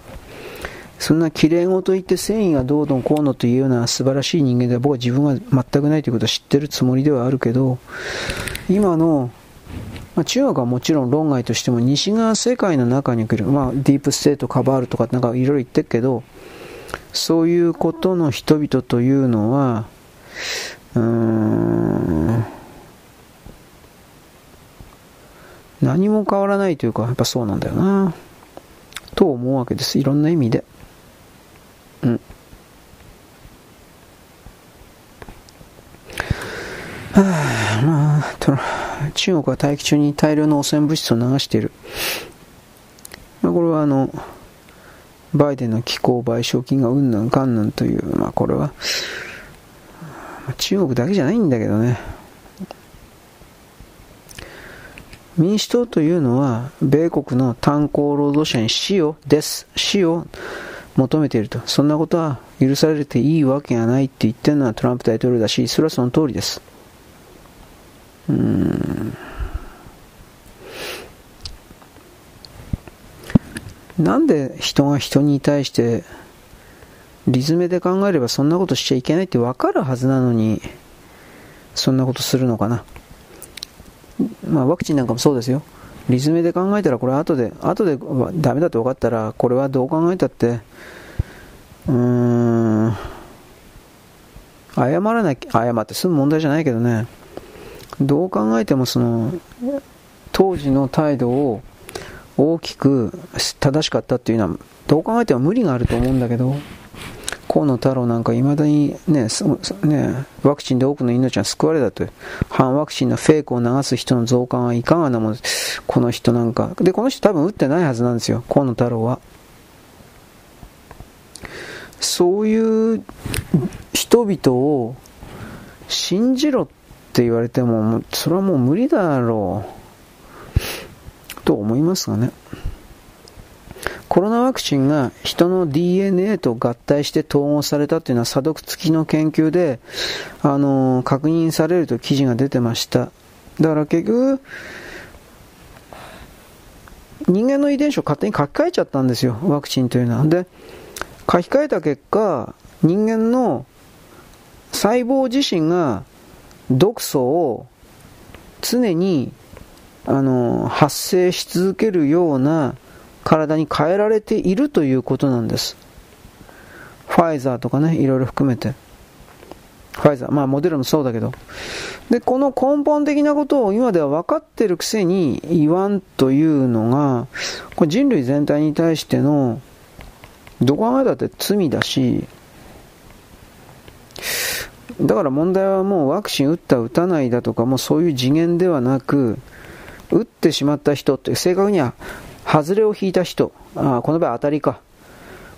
100箱に、1箱に100本入っていたとして、その100本の全てが毒物じゃないっていうことも分かってたんで、分かってるんで、100本のうちの40本までが毒物だとか、なんかそういう、バレにくくするために、犯罪をバレにくくするために、そういう全てが、あの、毒物ではないというふうな梱包パッケージになっているということももうバレてるので、そういうことを踏まえて、いわゆる毒物を、当たりを打ってしまった人をどうやって免疫抵抗を高めるとか含めて救済するのかっていうことを、これ真剣にやらないといけないって僕は言うんだけど、なかなかにね、でこんなことこんなこと喋ってるから、また、いわゆるポッドキャスト的な形においては、ね、あノーリプレイだったか、なんか言われるかもしらんけど、ちょっとさ、もう、全人類的なことなんだけどね、もうそこまで来ると。本当にそう思うわ。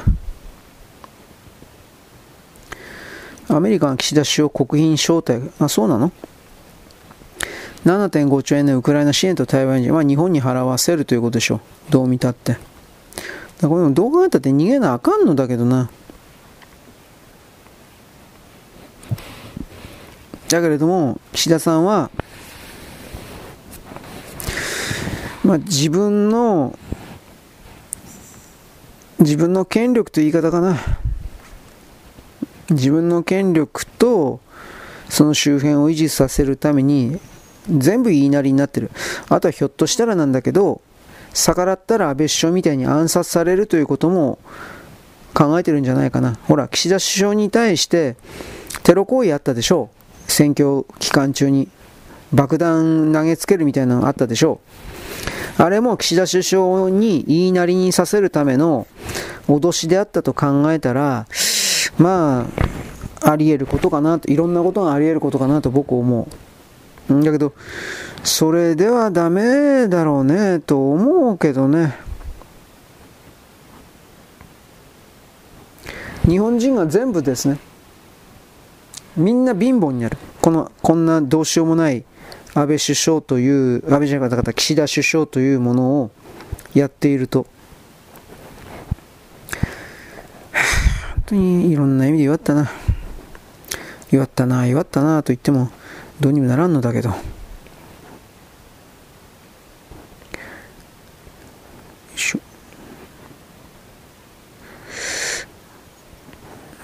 どっちにしても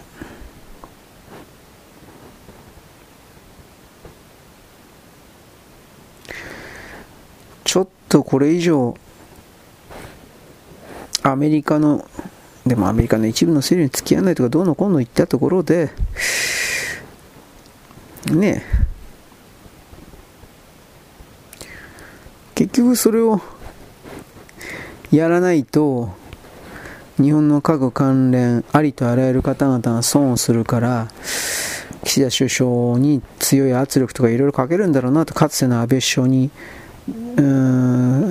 経団連の連中が中国の批判だけは絶対にするなっていう風な形の圧力をかけたように。で安倍首相は結局それらの圧力というかそれを聞かなければ自分の政権が持たないと分かっていたんで一応いろいろ聞いたけどどうかな。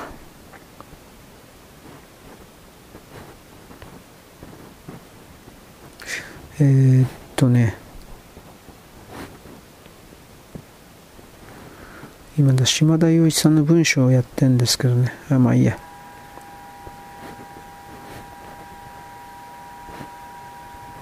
うんまあ、この人の危惧もわかるんだけどね。はい。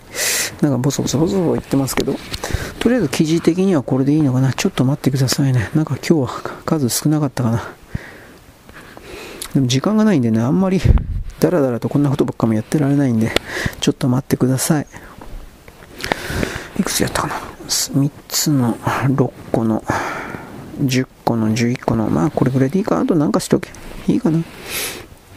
はい、というわけでね、ちょっと待って、中国の経済関係記事をちょっと見ましょうか。でも、正直言うけど、自分たちの無能な責任を外国勢力のせいにしているという時点で中国に未来なんかあるわけがない。関平さんは確かどっかに現代ビ、現代ビジネスだったかな、どっかにいい記事書いてたんだけど、要は嘘の数字を言って、で、楽観的な嘘の数字を国民に言って、国民にそれを強制的に従わせるとやってメディア戦略で、そして、えー、っと、それに対して中国の未来は暗いというふうに言った人を全部逮捕する体制を引いてしまったんで、これは何をどうしたって、嘘をつき続ける、通し続けるということで、そんな国に未来があるのかということですよ。多分それはないですよね。これはどう見たって。なんかな。よいしょ。ということで、今これ終わったのかないろいろと。というわけで一旦ここで切っときます。よろしく、ごきげんよう。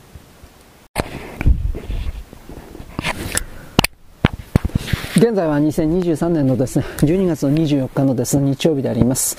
えー、っと、私はですね、今度あの、ノートパソコンに向かっております。さっさとブログをやっつけないといけないなと思いつつもですね、寒いから手が動きません。あと昨日言ったと思いますけど、赤切れがひどくてですね、痛いよと言いながらですね、やっております。えー、で、冬だなと思われるのは寒いなと思われるのはですね、特にあの、ノートパソコンのですね、えー、バッテリーがすぐ空になってるというか、すぐ減ってるんで、自然放電してるんだと思います。だから、立ち上げるときに場合によってはですね、外部電源つけとかないとつかない。まあ、僕は外部電源つったって、あの、いわゆる普通のモバイルバッテリーつけるんですが、大体は。まあ、普通の AC ですか、AC-DC 変換をつけることもありますけれど。はい、ちょっと待ってね。えー、っとね。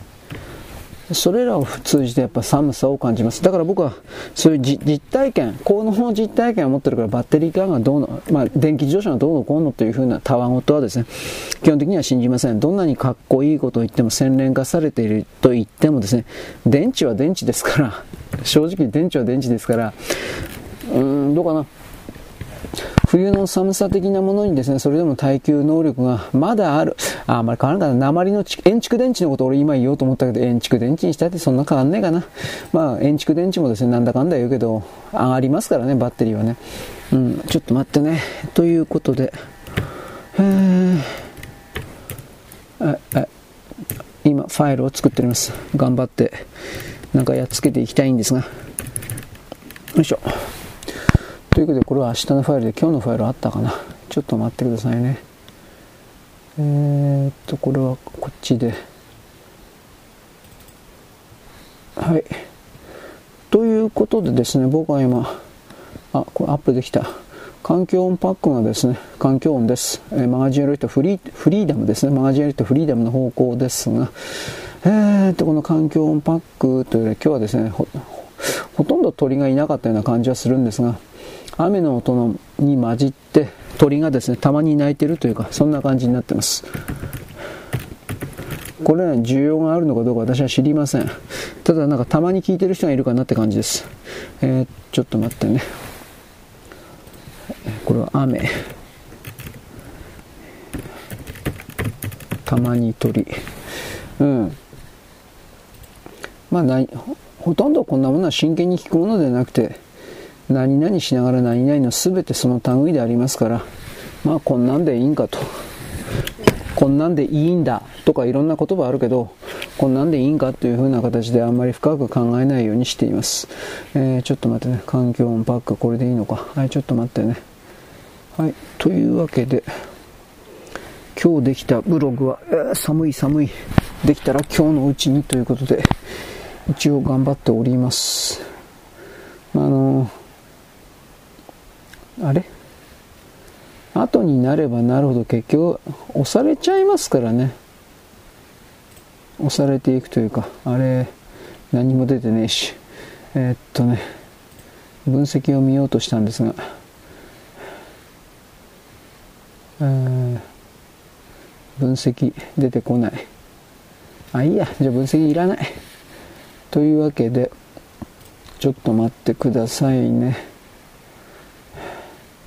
寒いので PC の反応も悪いのだろうかそんな非科学的なことを僕は考えます。はいちょっと待ってね。なんか昔ちょっと待ってくださいという曲があったんだけど誰が歌ったか忘れちゃ忘れちゃいました。えー、本当に出てこねえな。あこれひょっとしてあくまでひょっとしてなんですけどうんちょっと待ってくださいねやっぱり、あ、接続止まってましたね。ちょっと待ってくださいね。はい、接続不良でした。というわけで、今接続不良を直したんで、えー、っと、ネットが繋がった状態であります。というわけで、私は粛々とです。頑張って、ブログ的なものがうまくいきゃいいんだけど、えー、うまくいってないですね。まあ、頑張るしかないんですけど、ま、寒いからね、とにかく何考えてるか分かんなくなるっていうのもありましてね。えー、っと、これでいいのかな ?2、3とこれか。はい。えー、っと、よいしょ。これとですね、どこの地域民族はこれか。えー、っと、これはなんだ、中東におけるなんたらかんたらってやつですね、これきっとね。え、中東における民族紛争においての歴史報告書か。なんかそんなやつですね。えー、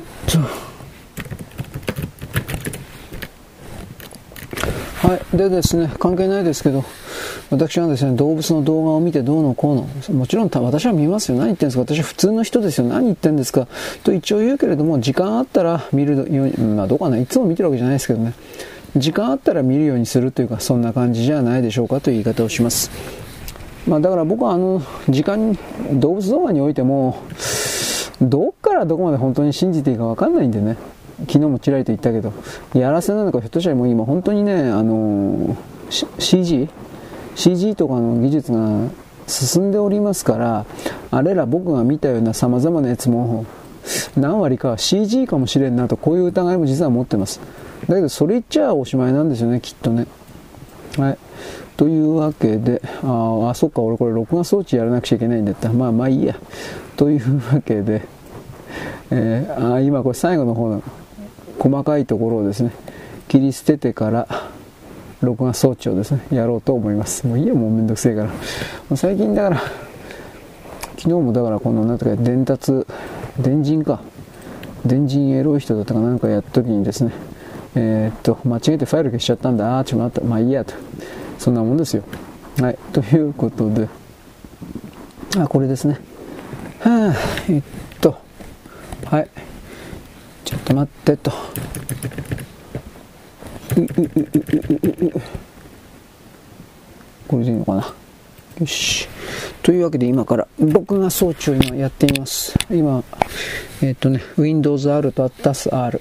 あそういえばですね、なんか Windows 11というか Windows 10のサポートが、何年だったかな ?25 年 ?27 年に終わるというふうな形で、なんだかね、1億台以上、もっとかな PC がゴミになるとかですげえ記事ですよ。俺の PC ゴミになるのか。はい、ということでですね、えー、っと、今度は録画が入っておりますから、これは電人色人でしたっけ、まあ、ついでに継続してやります。というわけで、カタカタやるんでですね、カタカタばっかり音の人はですね、音聞いてる人は見てもしょうがないんで、とりあえず一旦ここでカタカタの人は中断しておきます。はい、ということで、ブログにおいては文章においてですね、中国だけのことを書いておりますけども、中国だけじゃなくて、これはですね、すべての人類に対する決算の動きがですね、要求されているということであり、えー、まあ、他の人間及び他の動物及び他の、まあ、地球環境すべて含めてですね、大きく決算を傷つけていたにもかかわらず、それらの代金の支払いを一切やらなかったような勢力に対する代価の代金の支払い要求があるという言い方をします。で、これはもう逃げることはできません。新しい世界に生き残るということは生存的、つまりあの生命的にですね、40、50、60、70、80歳みたいな形でずっと生きていくということになるのですが、そのずっと生きていくということがこの星の惑星に拒否される形になります。なので、結局ここで払わなければ、つまり、えー、受教権益はと今断定しますが、だ限定しますが、この限定した領域においては、未来にあった利益を全てですね、横取りして先取りして、現状のですね、素晴らしいと彼らが決めるような状況を作ってきたけれど、それが結局のところですね、えー、なんだろう、地球環境を傷つけるだけであったり、他の人々を搾取するだけであったり、いろいろあるるかもしれないが、どちらかといえば、この地球に害なすような何かでしかなかったという言い方になります。で、それらにしてもどちらにしろお金を払っていないので、そういうもののお金を払い、この場合は精神エネルギーだとか命だとか、そういう代価を支払いという動きがあるのだということを私は勝手に言い、その上で地球決算というですね、言い方を私はするのでございます。はい、というわけで、えー、映像の人はここまでよろしくごきげんよう。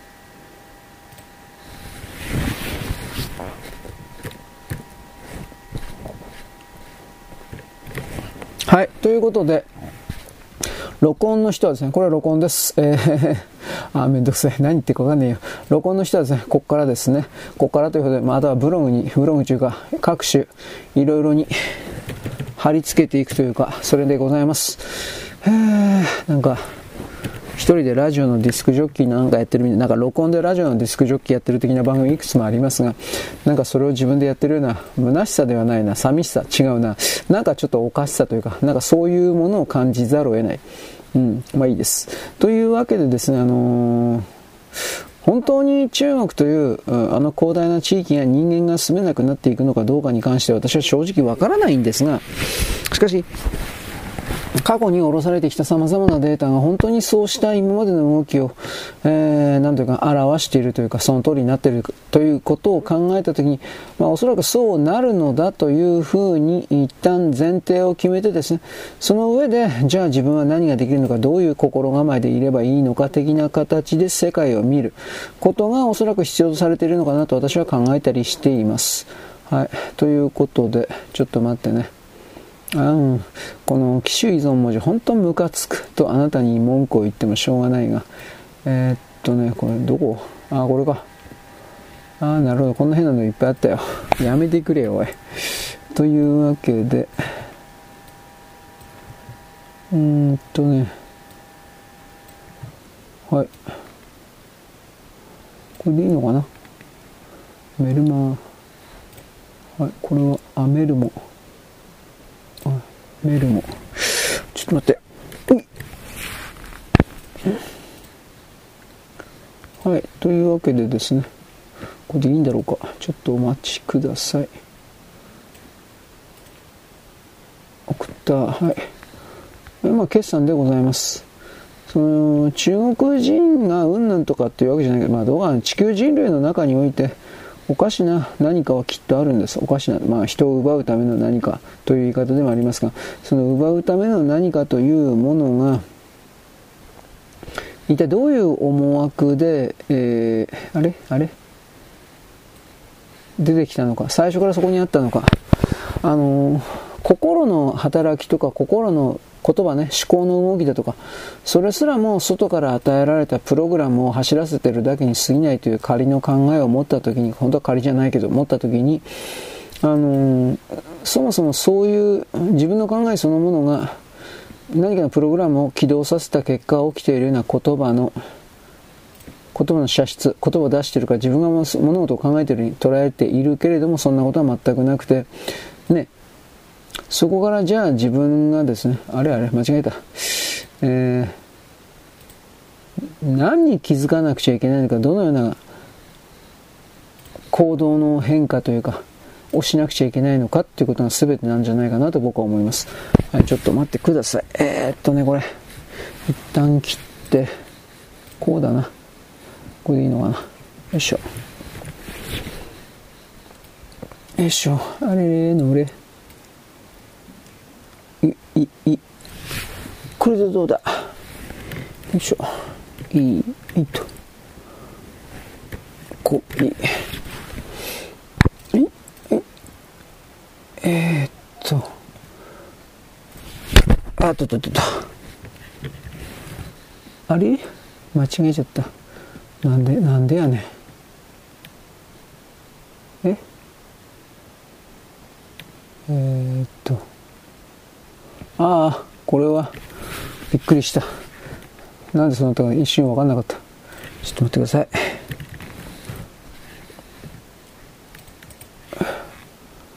貼り付けて、あれ？これでいけるんじゃないかな。まあだからね、とにかくその、中国というあの広大な大陸で人間が住めなくなるというふうな情報が仮に仮に仮に本当だとするんだったら、それはどのような環境セット、し、これでいける、いけてる？どのようなことが起きれば、あそうなるのかなり得るのかっていうふうに考えないといけないということを僕は言うわけです。なんだっけ？え、っとね。で僕はあのさっきですね、記事の中にロプノールの核実験場の再開のことを言いました。なんかツイッターでね、一応飛んでるんですが、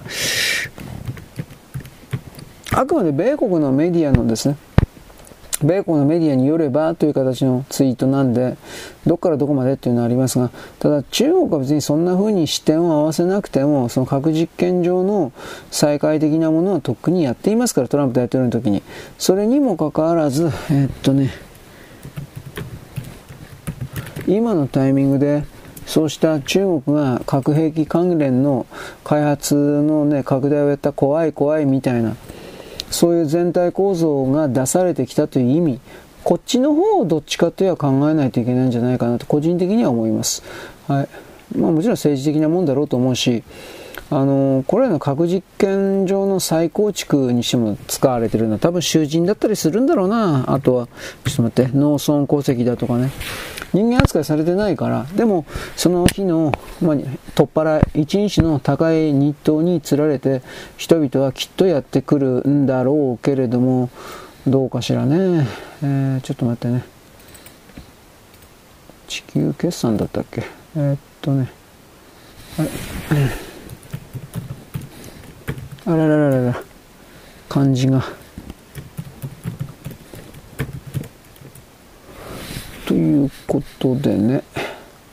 えい。はい。北朝鮮なんかもその核兵器開発的なところって囚人使ったりですね、あと、まあみんな貧しいけど俺も貧乏だけど、そういう人々に金で釣ったり、あとは北朝鮮の場合何だったか命令的なものがあったかな。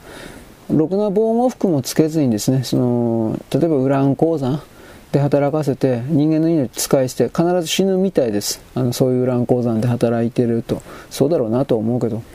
だからそういうことをやって体制なるものをあれれれれ。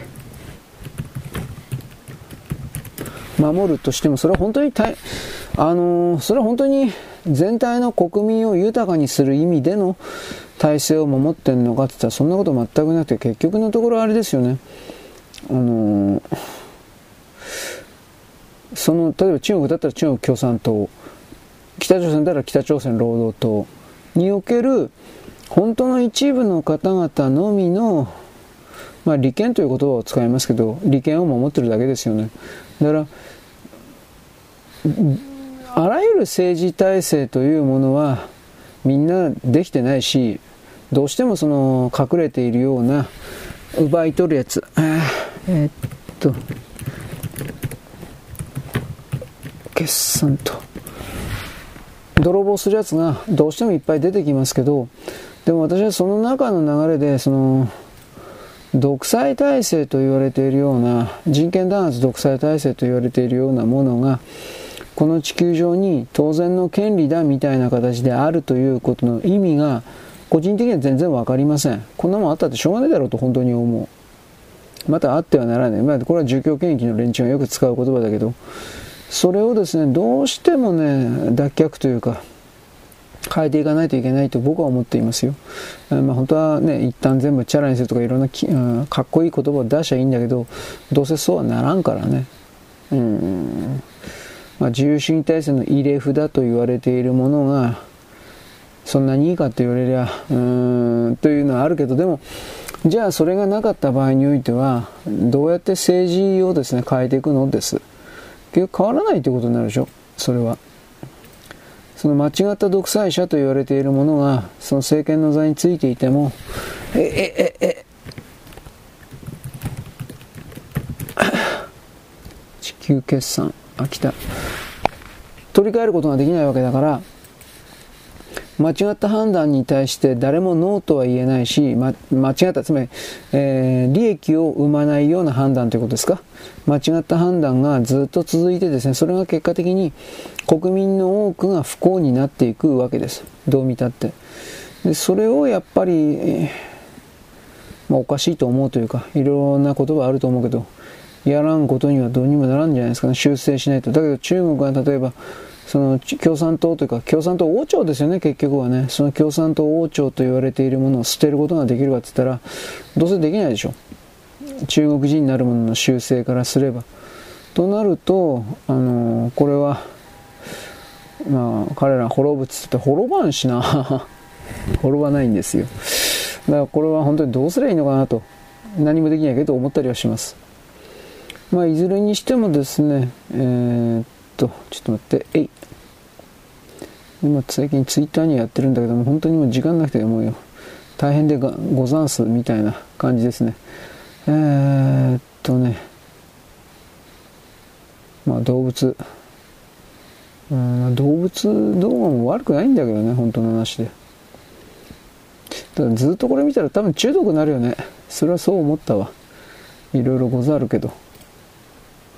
はい。ということで、えー、っと、はい。というわけで、今今度ね、アップロードします。はい。よろしく。ごきげんよう。現在は2023年のですね、12月の24日のです、なんだっけ、24日のですね、日曜日であります。私はですね、えー、っと、クリスマスイブか。まあ、どうせみや。あの、日曜日でありましてですね、えー、っとね、私はさっきのアニメのまとめサイト的なものもちらりと見ていたんですが、やっぱり多分ね、多分なんだけど、あの、アニメのまとめサイト的なところもね、人が減ってるんだと思う。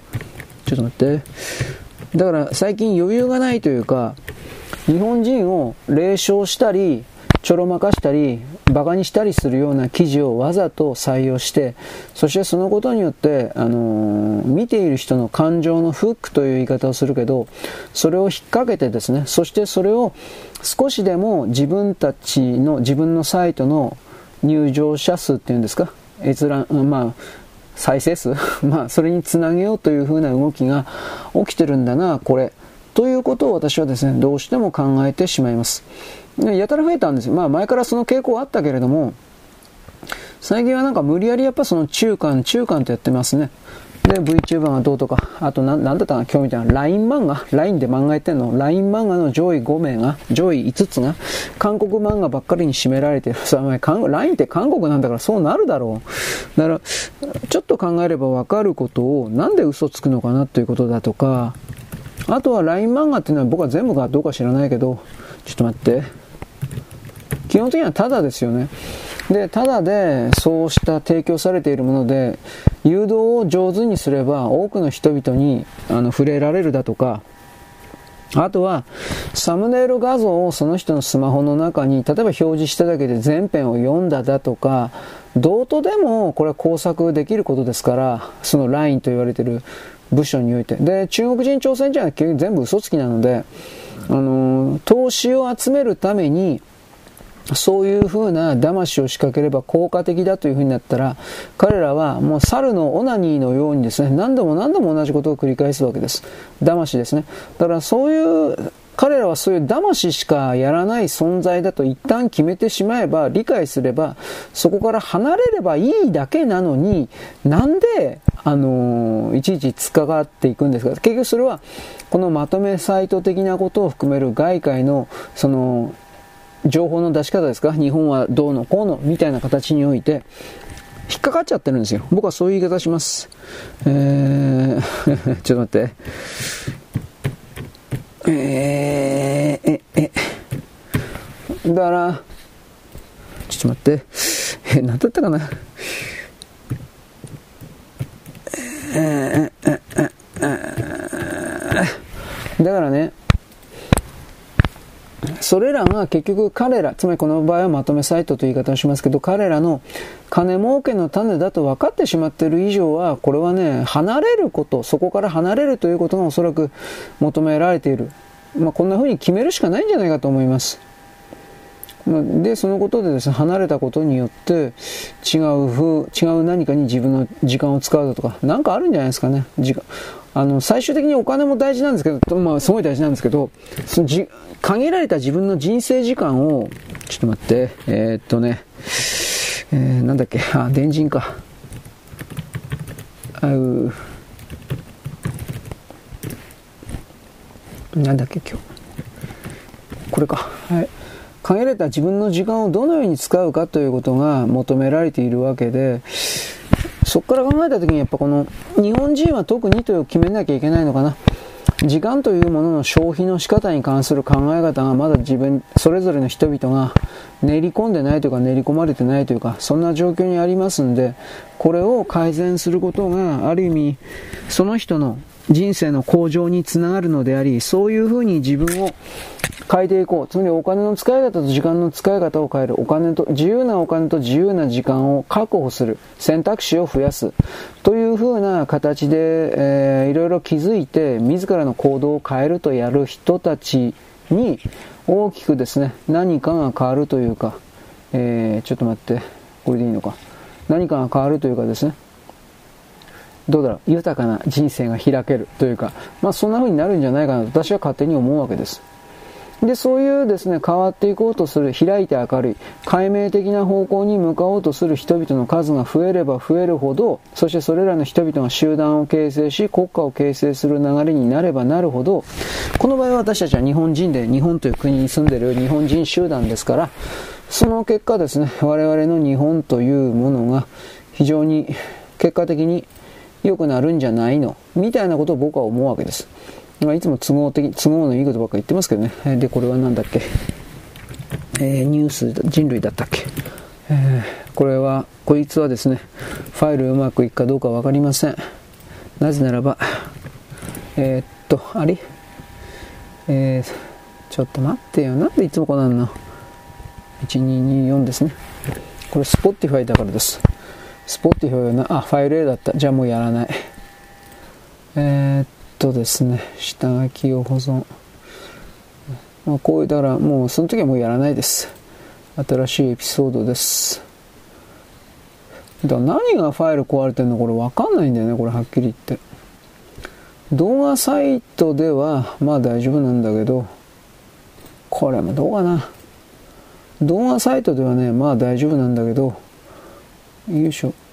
スポッティはなんか厳しいですよね。動画ファイルもね、どういうあれかわかんないけど、ダメな時はダメなんですよ。えー、っと、これでいいのか。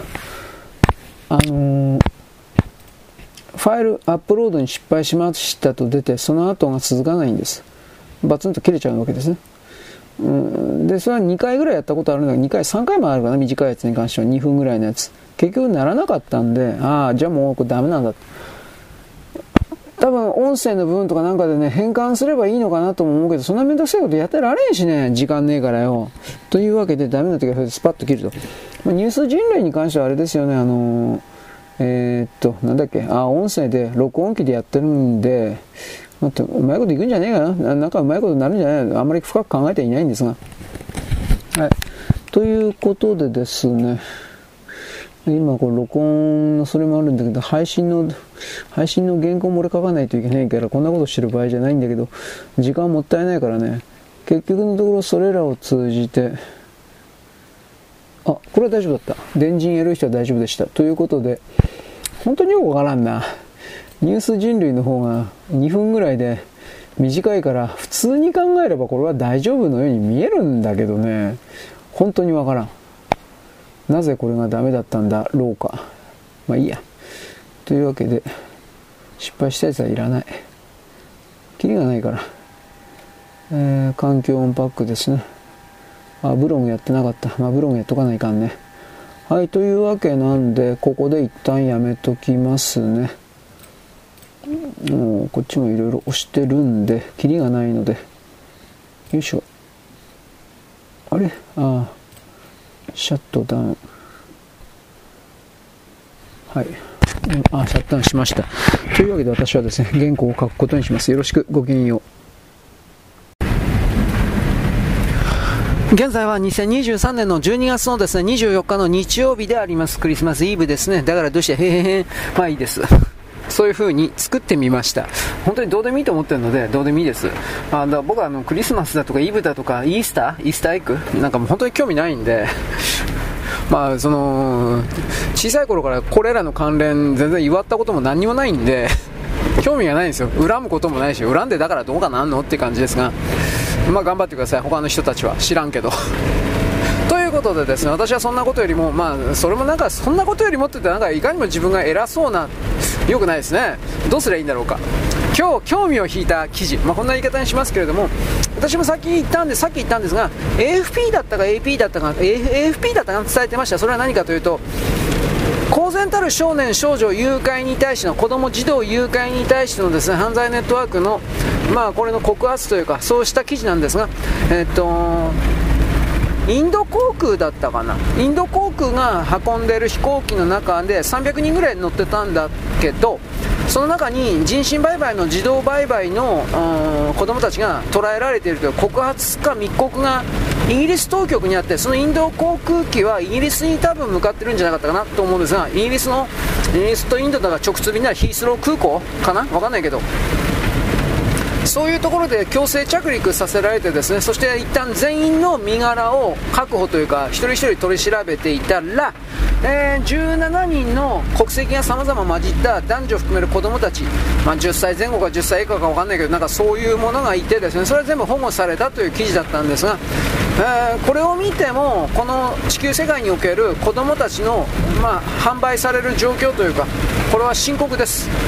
人間を人間とは思ってない人たちが現実にいるということはまず知っておいてほしいです。その上でではどうするのかということ、まあ、だからこれらの人々というのはですね僕たちはキリスト教徒じゃないから分からんけど一応腐ってもキリスト教徒なわけです。いわゆるダボス会議であるとか悪魔教とかなんかやってる人たちというのは便宜上ではあるか知らんけれどもキリスト教を信奉しているわけです。しかしキリスト教においてですね何時のなんだっけ頬をなんだか差し出すとかなんかいろいろ言ってるけど本当はキリストのおっちゃんはそんなこと言ってないと思うけど。だけれども少なくともキリストは絶対に子供を見たら誘拐しろみたいなこと絶対言ってないと思います。だからそのじゃあキリスト教徒名乗るのやめろよと思うんだけどやめないですよね。つまりこれらにおいて宗教というものがイスラム教もそうなんですがいわゆるあの自分たちの同胞と言われている仲間と言われている人々の、えー、なんだろうね身元確認のためにただ使われているだけなんだと気づかないといけないわけです。合言葉と同じようなもんです。山と言ったら川と答えるみたいな。あイスラム教なんていうのはだからあの砂漠の民ですから砂漠は何もなかったから何も生産物農業を含めて何の生産物もなかったからどいつもこいつも泥棒で暮らしてました。大きなところでは僕はそのように見ます。だからそんな国なんで物資がそもそも少ない中でえー、互助会的なものを形成しなければ生きていけないのでそれでイスラム教というものが発明されたという考え方を持ちます。僕はその宗教的に神がどうだとかそんなことは全く信じておりません。人間が人間の脳が勝手にそのようなフィクションや物語を作ったというだけに過ぎないというふうに決めております。決めるということが大事です。あなたはどう考えるということは私は知らない。わからないし。私はそのように思いそのように決めているというただそれだけにすぎませんがとりあえずキリスト教もやはりそうその観点がある。キリスト教のおっちゃんがですね最初に言った言葉を本当に伝えてる人間なんかいないですよ。さヨハネとかペテロとかなんか言ってるけどそれは食うために、えー、自分は一番の弟子だよ。みたいなこと言っていただけで証拠がない。なぜその後世の人々は過去に書かれた人々が全て正しいことを事実を言っていると決めてしまうのかそれは結局観測している側がそのように決めているだけの状態であって事実とはファクトとは違うわけです。そんなもん分かんないんですよ。人間が当人に直接会っててそれですら騙されるような状況なのにどうして文献をですねこれは真実なんだよというふうに信じることができるのかそんなことあるわけないんですよ。それはあらゆる面においてあらゆる公文書とならやらにおいてもそうなんです。だからそれってのは本当に何にもかんにも進まないんでじゃあしょうがない。これはおそらく本当らしいかもしれないなというふうなおっかなびっくり的な形でですねそろそろと近づくというかそういう臆病な態度が常に多くの文献に接するときには求められるという言い方しかせせざるを得ないというかそれは予言の書であるとか黙示録であるとか全部そうですよ。なんかエゼエゼキエル書のなんとかに書いてあったからどうだこうだ書いてあったからどうだっつうんだよそれは文字に過ぎないでしょ。ということこういうことを言うんですがやっぱその経験なるキリスト教云々だとか、まあ、イスラムもユダヤも全部そうだけどなんか知んないけどなんかねムッとしちゃったりなんかムッとするんかどうかわからんけどさ。まあいろんな考え方あるのわかるけれど囚われた心は良くないと僕は思う。そういう言い方ですね。心が重い。というふうなまあ重いのかなちょちょなんとも言えないけどというわけで、まあ、それはいいです。その人身売買、誘拐というものが現実にあるということに対する理解は、まず持ってほしいということ。で、その上で、それらの目的がうんぬんということは僕はそこまで細かく知る必要はなくて、いや、知ってもいいけど、知る必要はなくて、まずどうすればこれを止めることが、やめさせることがいろいろ含めてできるのか、これをここに主眼を絞って全てを見る必要があるんじゃないかなと。これは常々思ってるし、えー、こういう題材を言う時にあなたには一応一応いついつも言ってるわ。言ってるけど言ってるんだけどね。はい。はい、スーパー情報です。はい。えー、クリスマスケーキはですね、別に大量ではないけど、ぼつぼつと、えー、余ってました。しかしその余ってたのは山崎であるとか、そういうあのー、基本的にメーカーのやつです。で、僕は買おうかなと思ったんだけど、1割引きとか2割引きになってましたが、2000円とか3000円のやつなんてそんなもんいらんわ。こんなでかいもん食っかよ。うん、まあ、小さいのをちょっと探してみようと思います。小さいのもあるんですよ。あのー、僕の言ったのは2000、3000円程度。そんなでかいの食えねえ。まあ、でも、明日までですね、今日はイブですから、一応明日まで商戦、ケーキの商戦ありますんで、うーん、まあ売ってるでしょうね。で、その中の1500円、1000円、1500円。まあ、だからその辺あるんですよ、1000円ぐらいのやつが、確か。で、それを小さいのを買ってですね、クリスマスだ。まあ、全くそんなこと思ってないんだけど、どうでもいいんだけど、買ってみようかな、なんて思っております。はい。でですね、えーと、話題変える。何だったかな。僕いつ録画したか忘れちゃったんですけど NHK の多分 BS かなんかかな。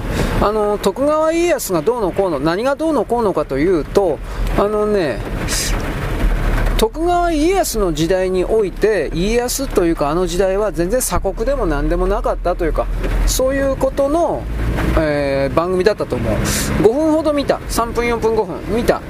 で結局それは僕が知っている普通の既存の常識の中の当たり前のことと一緒だったんです。それは何かというと、えー、徳川家康というものは世界とのつながりを貿易を通じてそれをやろうとしていた。それを求めていたというそれです。で結局のところですね、あのー、自由貿易を通じて大きく儲けるだとかそれらをですね 狙っていたという、うん、結局鎖国というのは一般の庶民であるとか一般の地方大名であるとかそれが外国人と付き合ってはいけないということであって幕府は思いっきりその米国であるとか欧州であるとかそれら過去当時の強国ですか強い国と貿易を含めたですねつながりを持っており外交関係も密かに持っており、まあ、強いものすごい強いつながりではないですけどね持っており。でそのことで日本の富を増やそうとしたというか、まあ、そういう感じの内容の、うん、データでした。でこれをさらにですねとんでもなく推し進めるのが推し進めたのが落合落合だったかな？落合理論とかって誰だったか忘れちゃったけど 落合。オゼスファイル？違うななんかああの昭和の時代の有名な落合っていうのはまだ違う落合らしいんですが俺ようわからん。それはね徳川の関係者があの世界の王族だとか貴族だとかとですね隕石関係つまり結婚したり、えー、向こうにですね、えー、移住したりなんかして当時のヨーロッパの支配層の中にその血脈を残していってで日本がです徳川政権がそのえー、ていうかな世界の支配層の裏側にいるんだ的なまあそれは言うのいいけどそこまで杞憂壮大な話だったらこれはさすがに証拠出さんとあかんだろうと思うけど、まあ、まずありえないと思うのはそのヨーロッパの関係者がそれらの東洋人とですね隕石関係というか結婚関係を持つということは僕の、まあ、常識からすればありえんと思います。猿だから、うん、猿と結婚しないでしょ。そういう意味にだだからそういう意味で言うとなんかだいぶ無理のある理論だなと。これいつのいつの時代なのかね。僕多分かなり経ってからそれらの理論を見たんだけどいやーちょっとありえんなと普通に思いました。まあ置いといて。の徳川関係の、あのー、秘密貿易というか秘密外交文書的なものをおそらく徳川文庫と言われるこれは徳川家徳川ファミリーというのは今第30何代だったか忘れちゃったけどまだ続いていてですね。でそれらが、まあ、本家とか文家とかなんかいろいろ面倒くさいことあるみたいだけど知らんけど持っている過去からの、えー、家の、うん、記録ファミリーの記録だからなんか日本国民には出さなくていいというか出してないというかなんかそうらしいんだけど俺よくわからないのだけどそういうことで、えー、まだ公開されてないのが相当あるということ。ただ一部が東大資料編纂室でよかったかしら。なんかこれにですね流れていて東大資料編纂室のやつらと徳川家だけが日本の本当の過去の姿を知っているという風なそれらの全体情報を私はですねこれいついつ知ったかな。まあまあ45年前にしとこうか。もう分かんないけど。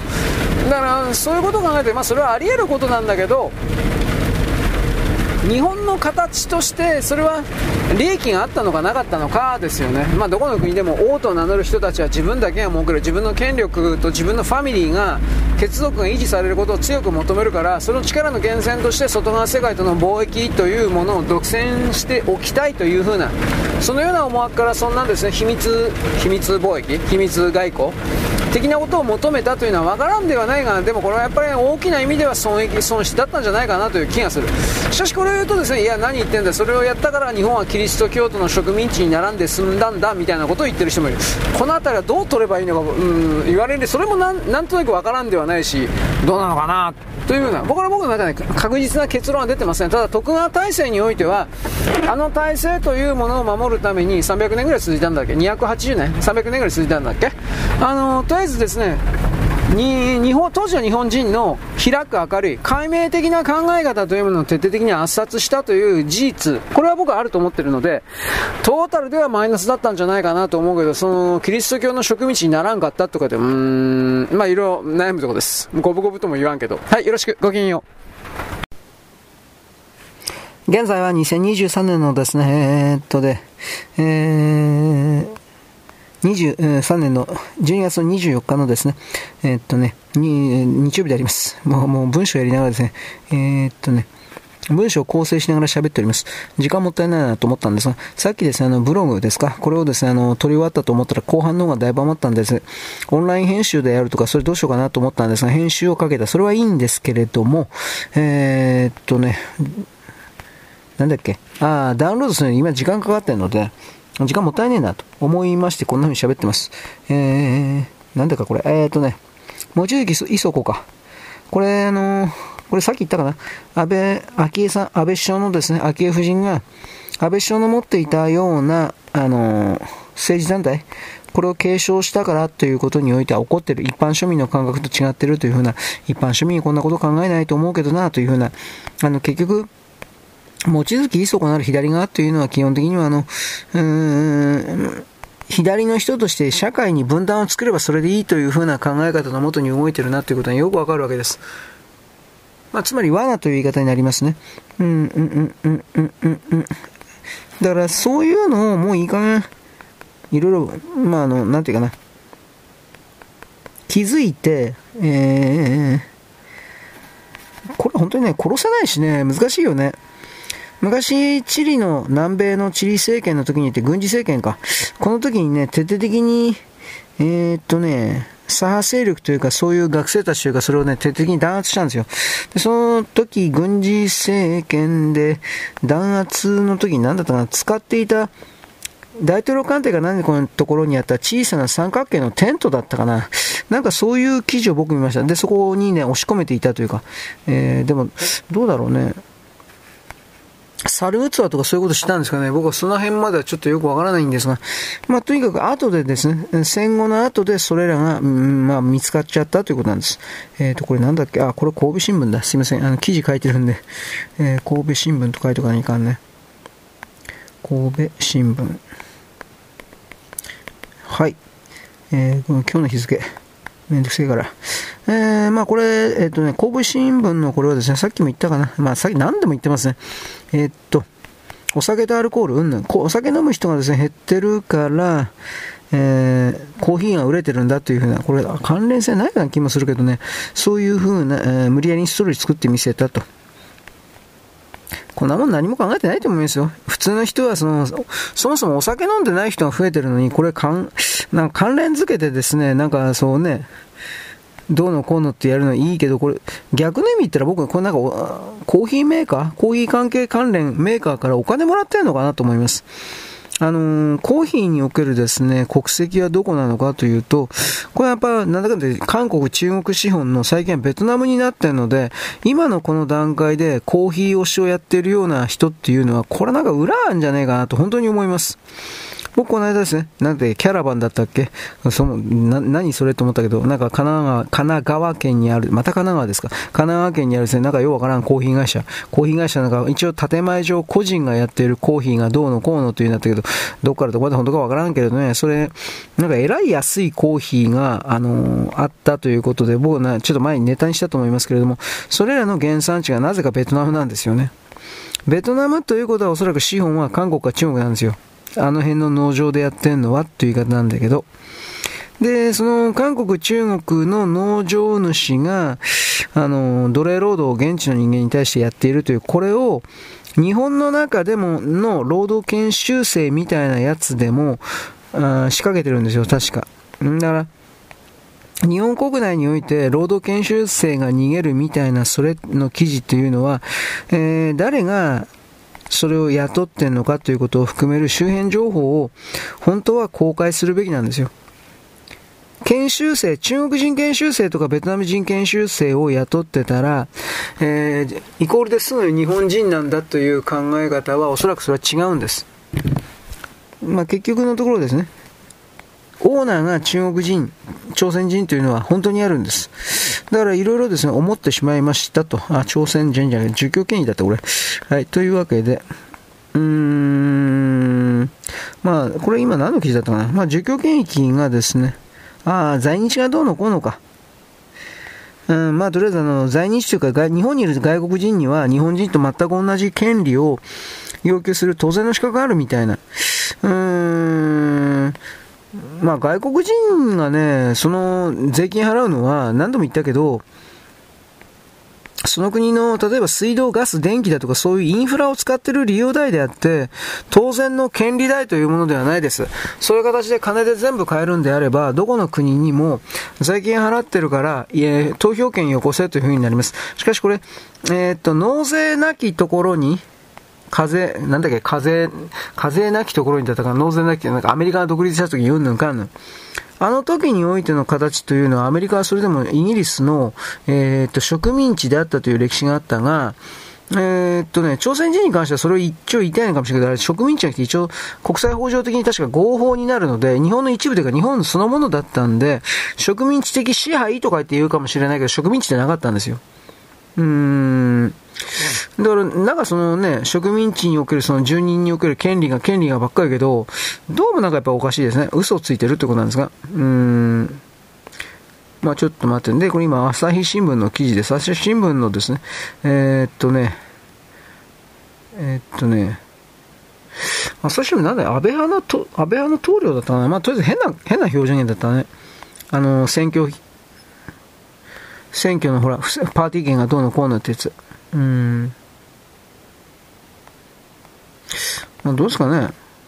朝日新聞毎日も偉そうなことは言ってるけど、部数が激減してるのは事実だから、そこから考えたときにこの人たちを、まあ、もっともっと息の根止めないとね、あの、僕たちにおける、つまり普通の人々における、えー、穏やかで安定した暮らしというか、この人たちがね、レッドの人たちが、別にその、僕たちはその何一つ、ちょっと待って、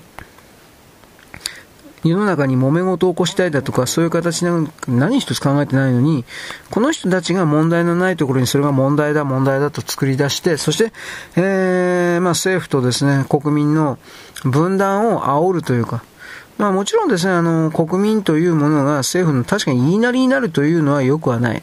間違いなく。ただ、だからといっても、あの、ちょっと待って。常に何らかの形で彼彼の言うところの能力のない人は革命がどうのこうのというふうな感じでの、ね、体制転換というか、それを求めるような、その、革命ごっこやめてくんないですかなと思います。彼やってるのは革命ごっこじゃん。うん。で、そこから含めて、えー、っと、自分たち、マスコミメディア的な者たちは、選挙に選ばれた人でも何でもないけど、自分たちの言葉の通りに人々は従うとか、それをやってるわけでしょ？冗談じゃないよとしか僕は言いませんよ。はい、えー、っとね。えー、っと、あ、すみません、あの、少数の勢力どうのこうの。これはあのね、サウジアラビアと日本がレアメタルをですね、あの、集めるときに協力したどうのこうのみたいな、そんな記事です。これは何だろう？あ、これタカー・カールソンですね。ああ、めんどくさい。これはタッカー。タッカー。あれれタッカー、カールソン。はい。えー、えー、っとね、動いている。違うな。もうなんて書いてあるのタッカー・カールソンが、叫んでいるかな？叫ん、なんだった？なんて書いたかな、あ、叫んでにしとこう。ちょっと待って。まあ、タカ・カルソンはですね、今の、米国における、うん、加藤政治、大狩キたちのですね、えー、存在をですね、今度こそ明らかにしなさいと言ってるわけです。ケネディの時は、ケネディを殺してでも、あのー、それらを、の全体勢力を守ろうとしたけれども、今回は、2002、どうせ不正選挙を仕掛けるというふうに、おかまあ、高カルソも言ってるんだけど、でも今回はでもそれを分かっていてさせてはいけないとも当然当然言ってるわけです。うーん、私の住民として生きていると。まあ、そのアメリカ人って日本人以上にね、変わんないんですよ、なんかこれがやっぱり。なんでなんですかね。やっぱあの、帝国の市民だからですかね。うん。加藤、どうして加藤で出ないの？加藤。えー、本当出ないな。加藤じゃなくて河川だったかな。河川かもしれないね。河川政治。あつまり独占してるってことですよ。川ではありませんよ。河川、河川、河川、河川。あ、出た。河川。これ河川政治じゃねえんだよ。河川の川にやっぱ頭でいいんだよね。加藤政治でいいはずなんだけどな。うん、まあいいや。か、頭、頭。はい。えー、っとね、できないと。まあ、今、第二次南北戦争的なものもですね、仕掛けられてるという、それも間違ってないんですよ。いろいろな思惑はあると思います。はい、ちょっとお待ちくださいと。えー、これはワクチンがどうのこうの。あ、これはですね、えっとね、人間、今回のワクチンを打った人が、えー、DNA の中に、あの RNA、つまりあのワクチンの RNA を結局組み込んじゃって自分自身で。で、その RNA 情報、ワクチン RNA 情報を組み込んだその細胞を今どんどん増やしてる状態であってですね、えー、自分で自分自身の体を壊すための、うん、毒物を自分で作ってるわけです。これをだからどうやってあの排除するのかということ、その RNA ワクチン的なものを埋め込まれた細胞をですね、除去するのかとかいろんな意味で。ね、えっ、と、これは夕刊富士だったかな。あ、夕刊富士ですね、これきっとね。島田由さんは、なんかさ、夏ぐらいになんか本出してたと思うけどね、どうだったかな。まあ、そんなすごいことは言ってないはずなんですけどね、あの人は。夕刊富士。はい。まあ、これは、有刊人はこれはですね、岸田首相がカモになるという記事、まあ、その通りです。カモになろうとしてますね。えー、これ言えるじゃなくて、いわゆるやね、これ。えっと、いわ、こういう時物理的キーボードがなんかやっぱ便利なんだけどな、タブレットやりづらいわ。えー、書数の大がりキーでいいの、これ。大狩り。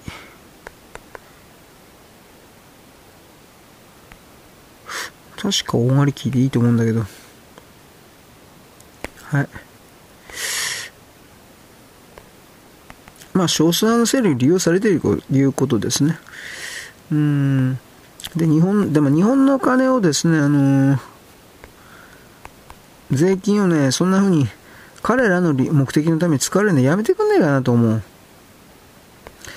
まあでもこの人選挙ね、期間中で爆弾流れてるしね、だからその辺はあるんだろうな。はぁ、本当にね、あれも統一教会だったんですがね、岸田首相にテロを仕掛けた人っていうのは、なんかいたけどさ。うん、うん、うん、うん、うん、うん。よいしょ。よしょ、これで、まあいいというわけではないけど。はい、とりあえず文章の構成的なものをとりあえず無理やり終わらせましたと。あと、ちょっと数少ないけど、これは明日だな。キリがないもん、こんなもん。えー、すべて選択コピー。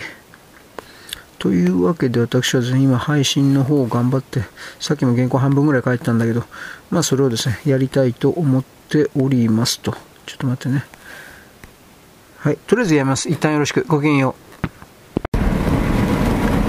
現在は2023年の12月の24日のですね、日曜日であります。えー、っとですね、クリスマス？正月？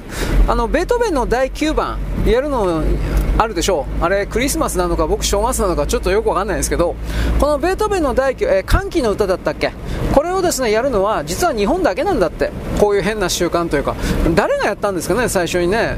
昭和の時代なんだろうなと思いますけど、どっかの公共楽団的な人たちが、もしくは市民、いや市民合唱団ではないな、後から後から市民合唱団がこの、えー、大あ、大晦日の日にやるんだったっけ？まあ、とりあえず歓喜の歌をですね、なんかやるというふうなことやって、ど、どこなんですかね、NHK 国境楽団的な。なんかそういうところにやったんですかね。俺全然知らないんだけど、とにもかくにもこの大空をやるというのは日本独自の、う、んていうか、え、文文化って言っていいのかな。しきたり、習慣風習。なんだって。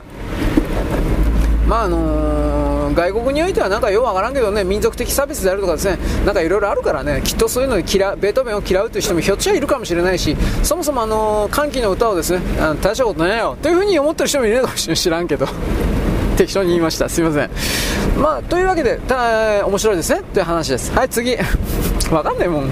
えー、えー、っとね中国におけるですね資本があらゆるものが電気自動車であるかですねあのスマホであるとか何もかもの何もかもが全ての物価物品があの値下がりしております。つまり海外における中国企業においても値下がり値下がりしております。つまり在庫が多すぎるということですね。まず作りすぎて在庫が多いものですから在庫を履きたい。とにかく現金に変えたいというう動きが値下げ競争、値下げ競争の激しい動き、これ電気自動車からスマホからですね、それこそその辺のネギだとか食べ物だとか洋服だとかそんなもん含めて全部値下げ競争の海にはまっております、まあ、だからといって僕は中国製の製品なんか買おうときは全くございませんけれども中国人たちこれだけ値段下がってんのにそれでもやっぱお金がないから買えないんです。つまりそれだけ中国の内部の、まあ、現金不足というか現金不足なんですかね、まあ、収入不足ですね。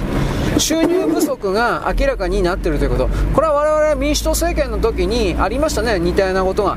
どんどんデフレになっていった。でも日本人の収入はですねどんどんと落ちていった、まあ、日本人の収入が落ちていったからこそそういう風になっていったという言い方もあるんですが全然そのなんていうか外食産業においてもですね安売り安売りとで結局これをですねあの共産党を含める極左の人たちいわゆる年金で暮らしているような人たちはあの安い方がいい安い方がいいというふうにやったけど結局それはあのあの人あの人たちは働いてないから自分たちの年金は絶対に減らされないという前提でや、ね、勝手なこと言ってたけど減らされるんで、ね、あの普通の人たちのなんていうか売り上げが減ると国家の収入が減ると。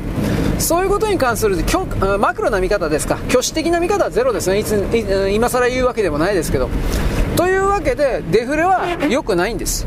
まあ、超インフレもそれはダメですけど、デフレは一番良くないですね。で、デフレをほっといたら、いわゆるスタグフレーションといって、えーと、なんだっけ、物価は値上がりするんだけど、月給は下がるんだったっけどうにもならんよね。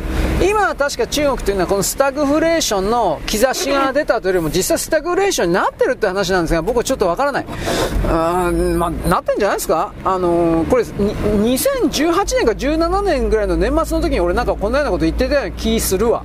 うん。で、国家統計局が、中国の統計局がこれを必死になって否定してですね、実際株式であるとか、金融であるとか、えー、っと、いや、なんとか物価、卸売物価、消費者物価、あともう一個、生産者物価、この物価指数もですね、いきなりなんか、いきなり数字が変わったみたいな、ああ、これは大きな力で権力で何かやったんだなと、なんかその辺の話をしたような気がします。ただ中国は資本主義社会じゃないから、命令で何でもできるという風になってるわけです。それはどうかなと個人的に本当に、本当に疑問に思います。off. はい、次、えーとね、ドイツでですね、ドイツのサッカーリーグが何かで日本人の選手がですね、なんとかすげえ評価が高いという風な、一応コストパフォーマンス的にですね、世界で一番いいんじゃないかという風な評価がヨーロッパのですね、リーグの中で出ています。まあ、んなことやってもようわからんけどね、まあ、つまり、働きはすごいんだけど、年俸がその割に他の選手たちに比べれば安いということなんだと思います。まあ、そんなことよりも、まあ、そうですかで終わりです。まあ、サッカーに興味があればね、この辺の記事もですね、詳しくあの言えるんだろうけど、僕はなんとなくその値段のとこだけにつらいでこういうヘッドラインだけ読んだという形になってるんですがいいことではあるとは思います。ただしずっと続くんですかね、まあ、続いてほしいと思うけど、まあ、日本の、ね、サッカーに関しては層が厚くなってる、各地方に各リーグがあるでしょ、で J1、J2、J3 まであるの、うん、J2、うん、多分 J3 あ、J2 以下っていうか。J3 という組織はないのか、まあ、まあいいけど、J2、J1 という、まあ、2軍、1軍か、J1 はいわゆるいわゆる、えー、横浜セレッソなんか、なんかいろいろあるけど、なんかそういう形の J1 なんですよね。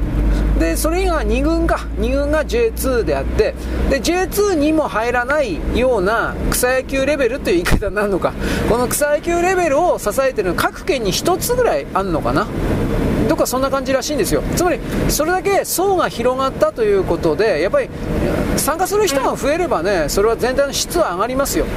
だからそんな意味においてそれを J リーグ発足から、まあ、J リーグ発足から30年ぐらい経ってんじゃないの？俺知らないんだけど20年？20年か30年経ったでしょ？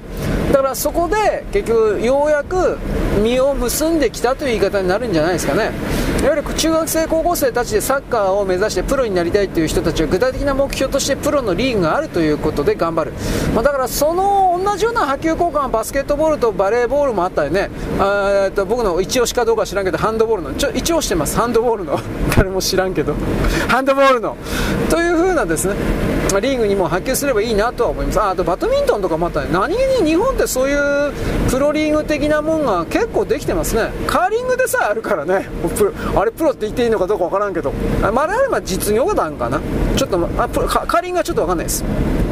だからーん。ハンドボール。とあとアイスホッケーじゃないただのホッケー。これはただのホッケーはちょっとまあ無理だろうな。実業団的なもんだろう。プロはいないだろうなといろいろ思ったけど。高校レベルであのねホッケーやってるとこないしね。ラクロスとかと同じで。ラクロスとかもないよね。いろいろ思ったけど。まあだからやっぱ普遍性のあるような大きなスポーツでねちょっと難しいという言い方になるんでしょうね。はい、あとはですね、えー、世界の政治的なものというのは2024年、何度も言いますけれども、えー、っとね、2014年から数えて前半10年が破壊の10年というふうなことは言われています。で、そこからですね、えー、残りの10年というのは再生、復活、え復活、再生、申請か、ややこしいな。まあまあ、復活の10年、再生の10年というふうに言われております。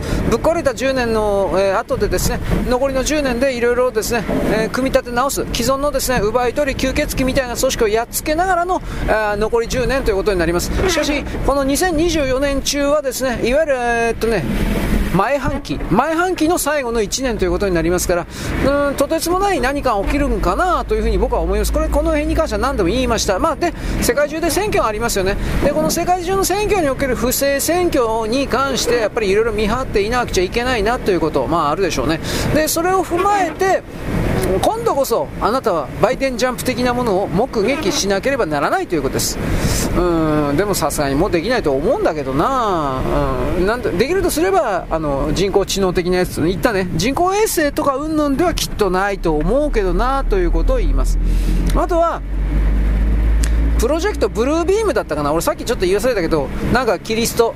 えっ、ー、とね空の空からねなんか光を反射するようなキラキラ光るような白い霧をまいてね、まあ、世界みたいな粉というイメージを言うけどその世界みたいな粉のベーッと巻いてねでそこにね地上からレーザー光線で作る 3D ホログラム映像的なもので巨大なイエス・キリストの映像を浮かび上がらせるという計画というのは前の20世紀の頃からどうも考えられていたことです。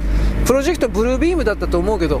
でそのことでキリストの最短であるとかそういうものを演出して人々をどうだろうな支配させるとか、まあ、怯えさせるとかいろんな言葉あるんだけどコントロール下に置こうという計画は実際にこれは本当に前から企画というかされていたもんです。しかしこれ今更できるかなと個人的には疑問に思います。なぜならばいわゆる支配層たちが行っている宇宙人計画ですね。宇宙人宇宙人攻めてくるよみたいな。これは正直そんなに成功しているとは言い難いからです。うんでもその上でもやるかな。うん選択肢がなかったらと。いろんなことを思います。つまりですねどちらもいわゆるカバール的な人たちも追い込まれているのは事実事実です。我々人間自身の方もだいぶやられているような気もしますけどねワクチンとかで。いろいろ考えてみてください。よろしく。ごきげんよう。現在は2023年の2月、あ、12月のですね、えー、っと、25日の、えー、っとね、月曜日です。えー、クリスマスですね。はい。関係ないけど、あやさぐれてます。まあ、それは嘘なんですが、えー、まあ、偽装です、カバーです。えー、っとね、私ようやくさっきですね、えー、っと、なんだっけ、あ、復活の日の後書きを読んでました。普通は後書きなんか無視していいんですが、やっぱりこの、小松左京がどれだけ天才だったのか、インターネットから何から何にもない時代に、コピー機さえない時代に、あの復活の日というものを書いたということが、昭和39年か。どんだけすごいのかということをやっぱり当時の背景含めてさそんなにめちゃくちゃ詳しく書いてるわけじゃないけど当時の背景含めてですね伝えなければみたいなことを僕は思ったわけです。小松崎は天才でしょ？小松のことを言うやん。悪くやつは僕は許しませんよ。と一応言っとくけどね。だけどあのー、復活になんで僕こだわったかというとあのね冗談的にあれがこれから起きることなんです。ぶっちゃければ。大小の違いはあるけれどもあれがこれから起きることなんです。日本を含め全世界でで、小松左京は何かのインスピレーションをもらったんだと私は判定しています。過去においてもそのような作品領域、アニメ領域において、こんなこと起きるわけねえじゃないか、ということが、えー、起きてるんです。いっぱい。だから結局何らかの形における情報伝達だとか、それは、あることなんだ。偶然性はともかくとしてあることなんだというふうに、用心深く捉えていた方がおそらくはいいという言い方を私はしておきます。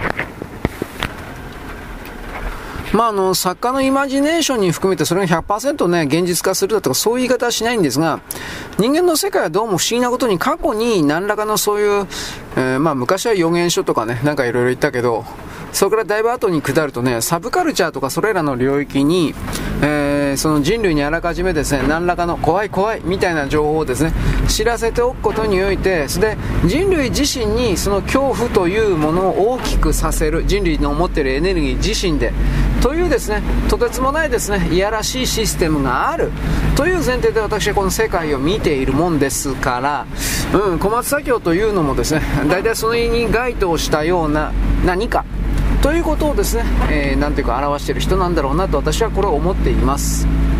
はい。ということでですね、ウイルスに関してはこれ、まあ、小松崎はその復活日読んでくださいという言い方読まねえかな。ね、あれが昭和39年だからね、正直言うけど。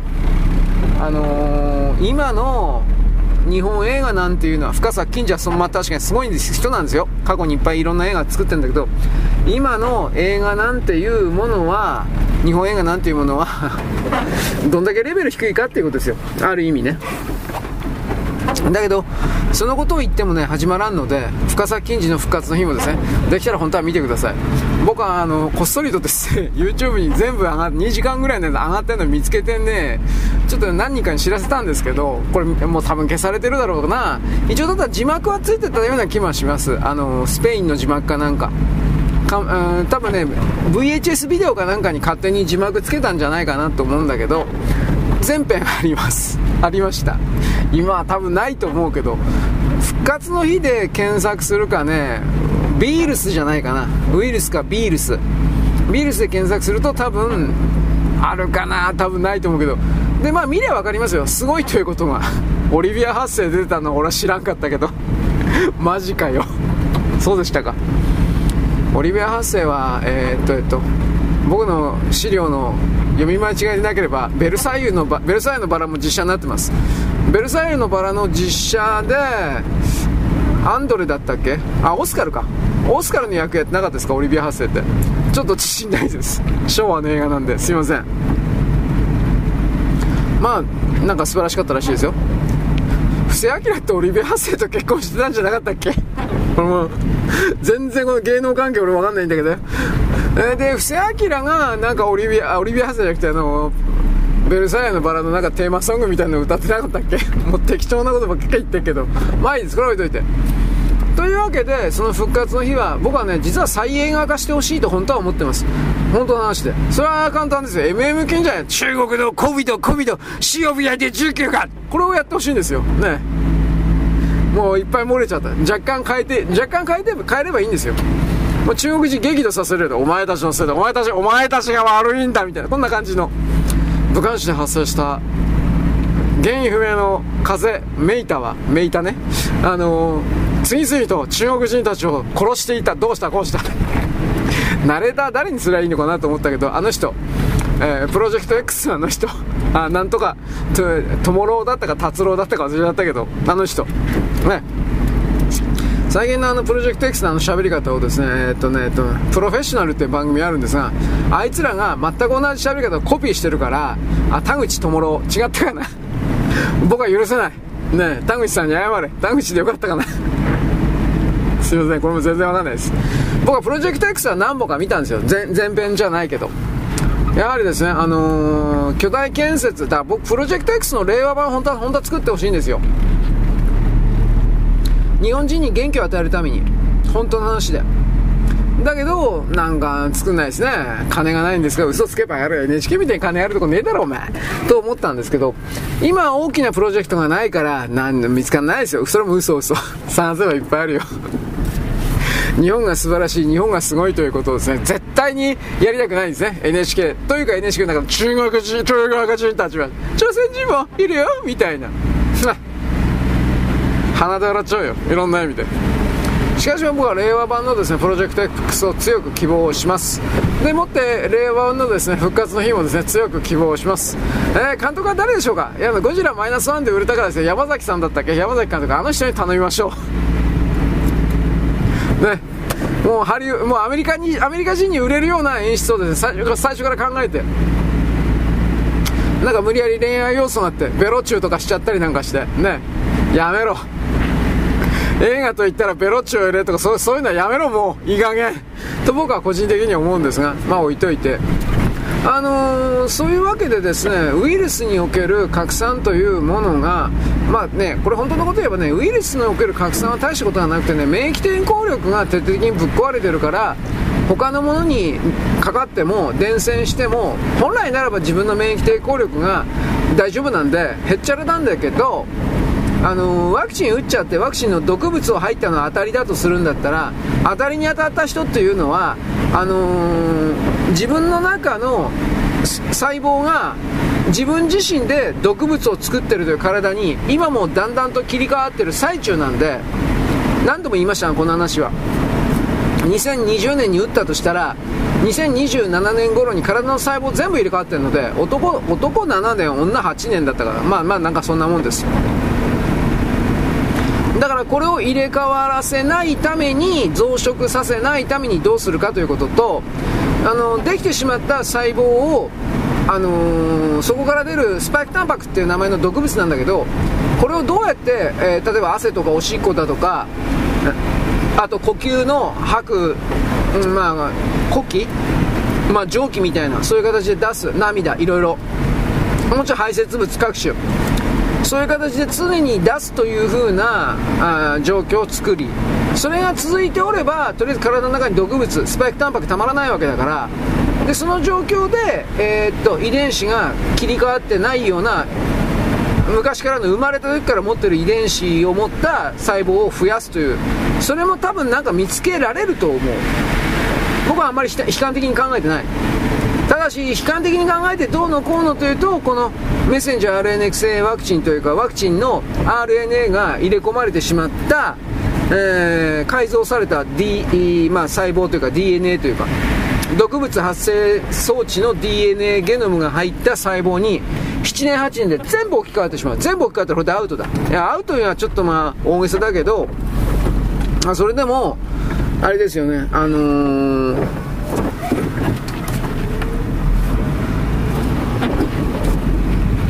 イクをですね常にあでも常に無効化するために毎日納豆食べるんかよ。いやまあ食べりゃいいと思うけど納豆は体にいいですよ。うーん。なんかでなんかメッセンジャー RNA でそういう風になったということはね本当のこと言えばそいつを無害化するゼロにする除去するメッセンジャー RNA ワクチンもおそらく理論上は作れるはずなんですよ。ただそれがそれやったら本当に人体実験の人体実験になっちゃうから果たしてそん、まあ、どっちのビル・ゲイツたちはそんなもん作るわけないんでね。助けられ多分ねワクチンを打ってしまってメッセンジャー RNA 入って DNA が書き換わってしまったそのゲノムをさらにもう一回解読解除するようなメッセンジャー RNA ワクチン入りのあ対抗ワクチン治療薬ワクチンワクチンの治療薬ワクチンできるはずなんですよ。メッセンジャー RNA っていうものに関して。だから、こっから考えたときにですね、あの、それをさせるようにしないといけないということが僕たちの大多数の99.9%の我々の仕事なんですよ。私はそのような形で一応全体は見てるんですが、うん、そもそもがこのメッセンジャー RNA ワクチンとか DNA ワクチンの話するのは何陰謀論言ってんの？これでおしまいだからね、今の人、今の人は。だけどあなたの周りに体の調子が悪いっていう人いるでしょいや僕結構いますよ。だからそれだからそういうことも言ってるっていうのは言うんですよ。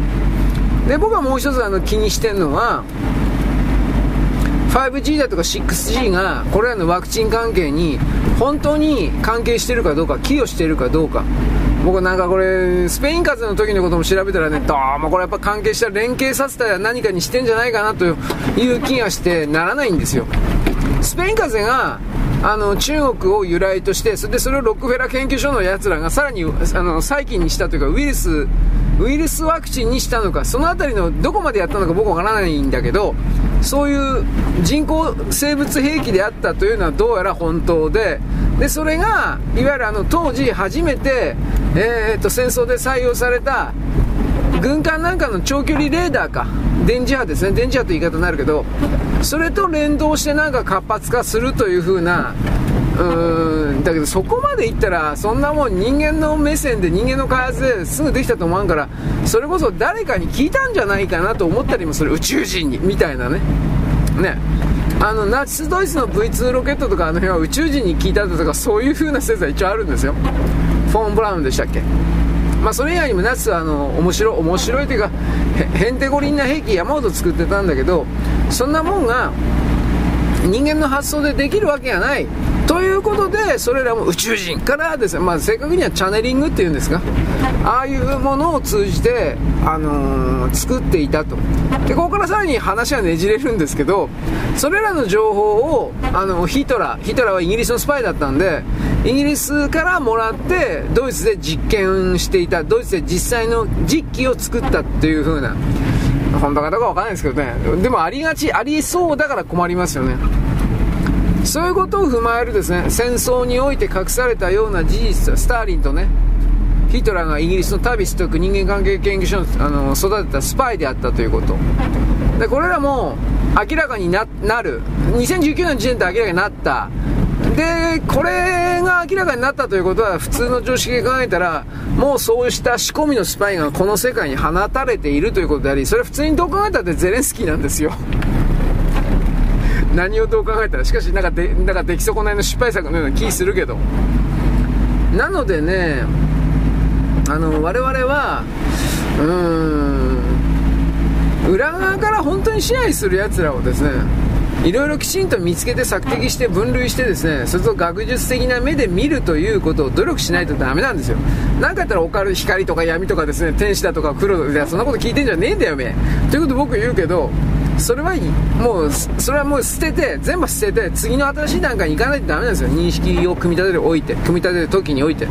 というのは僕の立場です。世界分けんな。どういうことなんですがまあ不活な話にしよう。というわけでねあとはあのー、小松が描いたそうだね長編小説でなんかそのエポックメイキング的なものがあるって言ったら多分首都消失だとか、首都が消失ね、首都消失だとか、あとなんかアメリカが消える話なかったっけ？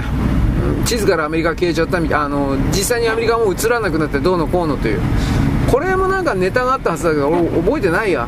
小松は俺結構読んだつもりなんだけどアパッチどころ読んでないかもしれないな。ちょ思い出せない。日本沈没はねまあそれはもうあなたも読んでるでしょ？みたいな読んでないですか？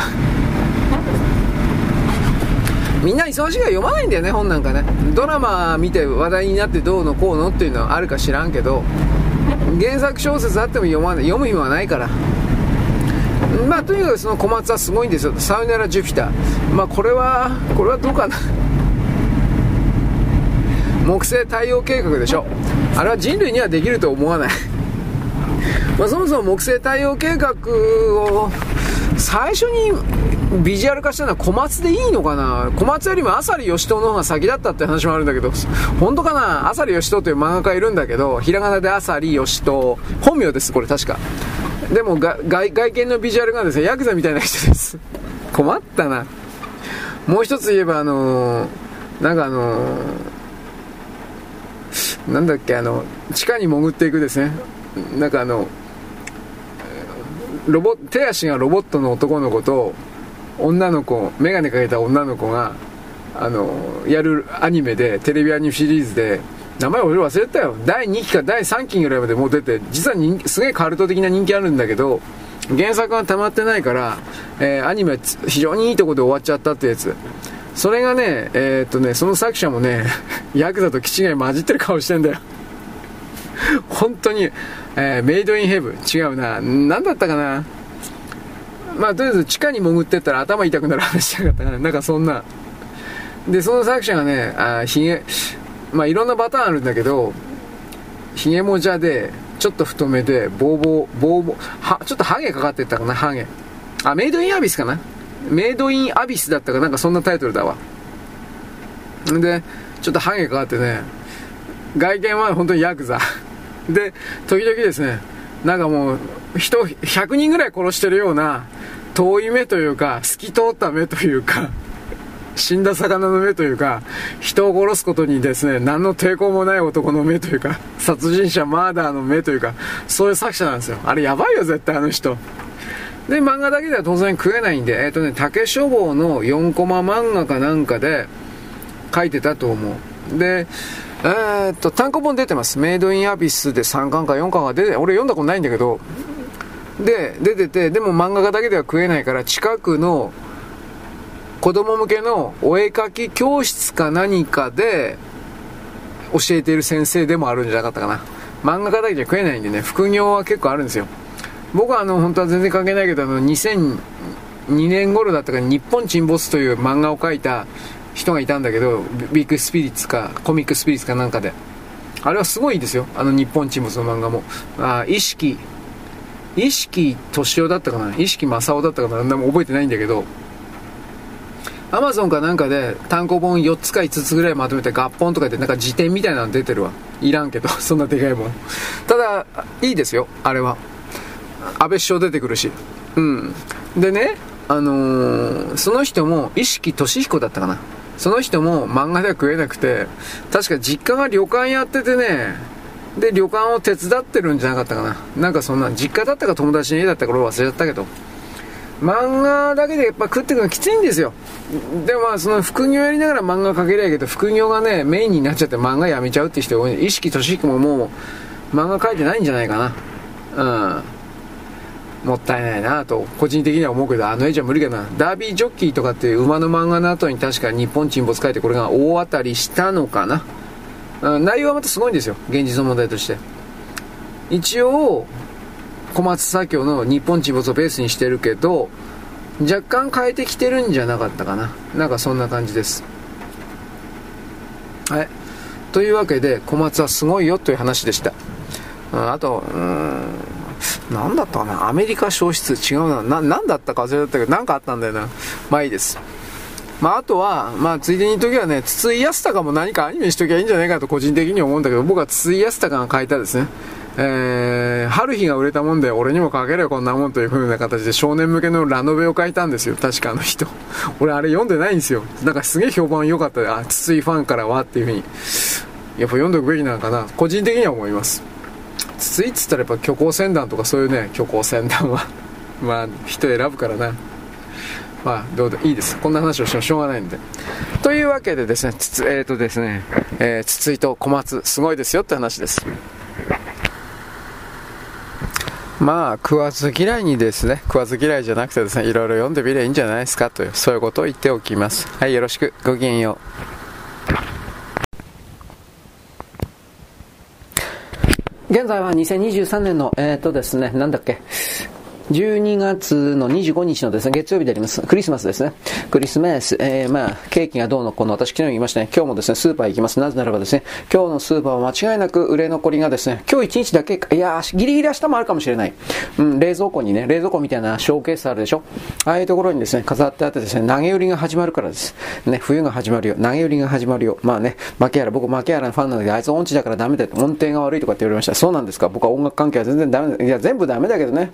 えー、っとね、プーチン大統領が停戦をですね、や停戦してもいいよというふうなことを言ったというふうな系統の記事がニューヨークタイムズから発表されています。これはどういう情報の経緯かわかりません。ニューヨークタイムズが知らせた、あなんていうかな、取材したという形においてプーチン大統領はそう言ったという構造なのか、それとも、ニューヨークタイムズが政権の話として飛ばし、あの、それを言ったのか、ここまではわかりません。しかし、米国の側からこれを言ったということは基本的には選挙対策です。普通の常識で考えて。自称バイデン、オバマ政権というのは今本当に人気がない。しかし、それをですね、不正選挙でもちろん乗り切るんですが、不正選挙で乗り切る前の段階で国民の人気があまりにも低すぎたら、えー、国民の支持率が10%にもかかわらず得票率が99%みたいだったらさすがにバレるでしょう。そういうところの背景で準備をしたい。ただそれだけのことです。だから、そこから見たときに、いや、これも仕込みだなということはわかる。わかるんだけど、どうかしらね。まあ、とにかく、プーチン大統領のロシアの側としても、これはあの、選挙なんで、2024年は。だから、プーチン大統領の側として、ひょっとしたらそれはロシア政府として言ったかもしれないなという言い方だけはします。これはわかりません。で、もちろん、ウクライナは反発していると言ってはいますが、まあ、言うのは反発してもいいけど、なんかできんのっていう言い方ですよね。で、ロシア、いや、無理じゃないかな、現実の問題として。で、ロシアの言ってる条件というのは、えっと、今、4つの州とクリミア半島か、これを抑えている。ここにロシア軍の、えー、っと、駐留軍、軍隊を維持する形でなら、停戦に今日応じてよいと。そういう言い方をしています。うん、まあ、どうかしらね。まあ、ウクライナに勝ち目はないよと僕は今はっきり言っておきます。で、この状況下でメディアの中で、ウクライナはもう、ロシアをやっつけてるんだ、うんぬんというふうないっぱいまとめ、軍事軍事まとめサイトを含めていっぱいありますけど、それらはおそらく統一教会です。これ前に言いましたね。あのー、これらの情報を取ってるのは、えー、っと、アメリカにいた戦争研究所という場所だったと思いますが、戦争研究所という場所が大体中心になって原稿を出してですね、こんな風に出せ、という風な命令を世界各地の自分の配下部下たちに、これ流してるわけです。で、なんでか知らないけど、ウクライナがものすごい勝ってるみたいな報道をしているメディアが世界には、西側には存在します。いくつか今でも。で、なんでか知らないけど、それらのメディアの記事ばっかりまとめているような自称軍事サイトみたいなのもいっぱいあります。で、多分そういう動きがあるとすれば、それはお金もらってるか、業業者案件として、業務案件としてお金もらってるか、そのまとめサイトの人は統一教会の信者だからです。僕は大体そういう大きな判定をしています。だから、まあ、そ信用に値する人たちはないよということですね。で、なおかつ例えば、あの、えー、これ前にも言ったけどね、筑波大学というのは、一番最初にこの作った総長さんは統一教会員なんで、どうもそうらしいですよ。だから、そこに所属するような、特に国際政治学に関わるようなことを発言する人は、基本的に統一教会員の信者か、統一教会からお金もらってる人なんです。だからそこから考えたときに、あの中村逸郎という声が甲高いですね、わざとあんなことやってるんだろうけど、あの人は統一教会の信者か、金もらってるって、なんかあのね、プーチンは死んだだとか、なんかいろんなことを初め言っていたけど、もう全部外れてるでしょ。つまりそれはそういうふうに騙すための役割として言っていたわけだけど、1年以上経った今、もう2年目に入ろうとしてるのか、経った今、結果的に鈴木宗男さんの言ってることは正しいということが分かったわけです。彼の言ってることは、おおむね正しいということが分かったわけです。まあもちろん彼もですね、ロシア軍に渡された情報であるとかなんとかで、そのままスピーカーのようにロシア有利の情報を流していた。これはあると思いますが、中村逸郎ほどひどくない。だから今後ですね、あなたは中村逸郎というのはこのままその、なんかネット番組と言ってもいいんかい？なんかああいう系統に山ほどこれからも出てくると思うけど、基本的には信じないことです。こういうふうな形における索敵を行えと私は言っているわけです。まあだから、人間、人間みんなすぐ忘れるからね。はっきり言って。その時その時に面白い人が出てきても。だけどその人たちの金もらってそんな風に言ってるわけだから、その金がどっから出ているのかだとか、そういう観点で物事を見る癖を、日本人の全ては、うん、なんていうか取り戻す必要があります。過去はできてました。はい。で、ウクライナ戦争は宗教戦争です。で、何の宗教戦争かというと、カソリックというものがあらゆる東ヨーロッパ地域でシェア、マーケットシェア、市場を広げるためにやってるわけです。カソリック VS 東方正教会です。で、東方正教会と言いながら、東方正教会と言いながら、東方正教会の中にロシア正教会とウクライナ正教会というものが所属しています。今までは、あのウクライナ正教会というのはロシア正教会の古文でした。つまりウクライナ正教会のあのリーダーであるとかそういうものを自分で決めることができませんでした。ロシア正教会がこれを決めているという構造だったはずです。こいつから抜けたんですね。ウクライナ正教会は自分で自分自身で、えー、ボスを、リーダーを決めるようにしてさせてくださいっていうふうなことを、コンスタンティノープルかどっかのですね、いっちゃん偉い人、東方東方正教会、東方正教会、ジョジョじゃないけど、えー、東方正教会のですね、偉い人にってこれは許されているというふうな形で、で、こんなことは許されてはいいわけないんですよ、ロシアにとってすれば。ロシアからすれば、あのー、ロシア正教会が東方正教会なんだという認識戦をやってる最中で、で、ロシア正教会といえば東方正教会なんだというふうな形での、特に北アフリカを中心としたアフリカ諸国への宗教からの浸透工作を通じ、ロシアの影響力を強め、そしてロシアの産品を買ってもらう、ロシアの石油を買ってもらう、天然ガスを買ってもらう、その代わり、えー、アフリカに来る、まあそうですね、レアメタルとか金だとか、まあいろいろあるんだろうけど、そういうものを買う。そうした貿易の流動性というものを、ロシア主導で強めたいということのためには、宗教のですね、リーダーを気取るのは、東方正教会のリーダーを気取るというのは、彼らにとっては当然の戦略なわけです。で、それをですね、バチカンがですね、いやいや、アフリカは俺のもんだよ、というふうな形で突っ込んできたというか、そんなイメージも、うん、間違ってないでしょ。ウクライナ正教会はロシア正教会の管理下にあったわけです。ところがカソリックは隙間をついて、えー、まあ、ウクライナ正教会飲み込みに来ました。正教会、東方正教会なんだけど、カソリックがこいつをですね、自分の中に飲み込もうとしました。だからゼレンスキーがまずですね、ユダヤ教からカソリックに改宗しています。バイデンもカソリックです。あとは、これが一番問題なんだけど、ゼレンスキーというのはウクライナに来る。ウクライナというのは今まではユリウス歴、暦、ユリウス暦を使ってました。これやめたんです。2年前から、去年か2年前から。なんでかって言ったら、これはあのー、東方正教会に関わるような日付になるから。で、じゃあどういうことかといえば、えまあ、ユリウス歴から、ユリウス暦からグレゴリオ暦に変えました。我々の暦に変えました。グレゴリオですね。確か。だから、あの、クリスマスというものが12月25日になりました。つまり今日のことです。ところが、ロシアであるとかウクライナの東方正教会、東方地域においては、クリスマスというのは我々の、えー、感覚でいうところの1月7日がクリスマスです。僕はユリウス暦、グレゴリオ暦、切り替わったんだけど何が何だかいまいちよく分かってないんだけど、これ切り替わる時にもなんか混乱あったそうなんで、なんかいまいちよく分からんのだけど、ただとにかく、我々基準の1月7日は彼ら、ロシアとかあの辺にとってはクリスマスなわけです。でもクリスマスって言ったってもみの記載とかなんかいろいろ、まあソ連の時代でね、もみの記載とかなんか言ってたのはね。まあだから、ウクライナ国民がですね、じゃあ今日の25日クリスマスを祝うかって政府から命令はあるかもしれんけど、形をやるかもしれんけど、多分、まあ、やらないんじゃないですかね。うん。んで、今日ですね、キエフポスト、キエフポストで言うから、まあまあ、読売新聞みたいなもんかしらね。キエフポスト、新聞なんですが、サイト、えー、KYIV、KYIV、KYIV、KYIV と書いて、KYIV ポスト、POST。まあ、www.kyivpost、ポストコム、キエフポスト。まあだからその読売新聞みたいな NHK みたいなところですけれども、ここはですね、風刺漫画、これいつも風刺漫画出してますが、サンタクロースがですね、プーチン大統領小さな、その、なんていうかな、カエルみたいな形というかですね、小さな、えー、お供え物みたいな形で、ひょいと首のところつまみ上げてですね、ウクライナの国民にですね、どうだいみたいな形と、そういうことをやってました。こんなもんが出るという時点で、ああ、もうロシア、あの、ウクライナ負けなんだなと普通に思った。これあの、大日本帝国が戦争に負けそうになった時に言葉の力とか宣伝戦争ばっかりが感激になっていたけど、本当に勝っていたらそんなことする必要ないんですよ。本当に勝っていたら宣伝戦なんかする必要ないんですよ。これが大事なんですよ。宣伝戦やるということは負けてるんですよ、基本的には。だから、宣伝戦に力を入れるということはね、実際の戦車とか飛行機とかミサイルとかないんだから、嘘で騙すしかないわけです。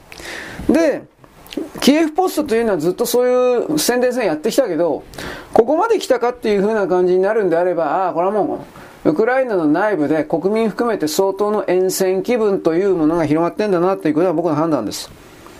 それは、サンタクロースという風な人間とは関係のないような権威、権威をベースに何かを物語を組み立てるような風刺漫画であるとか文章云々というのは基本的にはそういう人間の自分自身の事実を見ない、弱さを見ない、劣等精神を見ない、それを改善しようとしない、改善しようとしても手段がない、何もできない。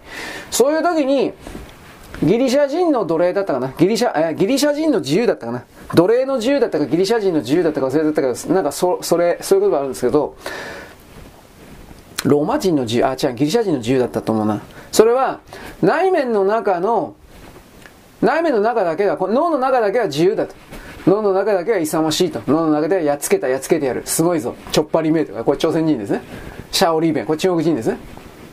そういうことをやっている連中の集団の典型的なパターンなんですよ。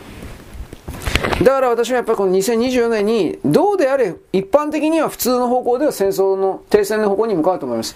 プーチン大統領じゃなくて、その、トランプ大統領もし返り咲いたら決まったら、即座に終わります。だけど、それをやらせないために、暗殺を含める様々な内部での内戦や暗殺が考えられます。第二次南北戦争を本当に考えてます。これはちょっとあの、覚えておいてください。第二次シビルウォーでいいよね。本当に考えてます。あの、米国の軍隊の内部の動きをですね、部隊のね、演習と称した部隊の動きをですね、注目してください。しかし今はその、陸上砲兵なんかあんま使わん。うん、ミサイル直接だと思うよ。で、ただ、ただそれをどうや、どういうふうに処理するのか俺わからん。トランプ、トランプ一派の反乱勢力がブルーステートに対して攻撃を仕掛けた。多分それぐらいしかやることはないと思う。中国が仕掛けただとか、それはやれんから、今んとこは。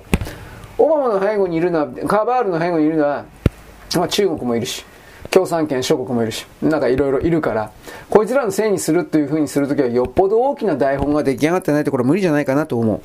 というわけで、まあ停戦はなると思いますが、トランプ大統領が仮に出なくてもなると思いますが、金続かんから、そしてハマスとイスラエルが始まってるから、問題はそれらの金に全部日本人の税金が突っ込めて我々の生活が苦しくなる一方の可能性、これが非常に高いということ。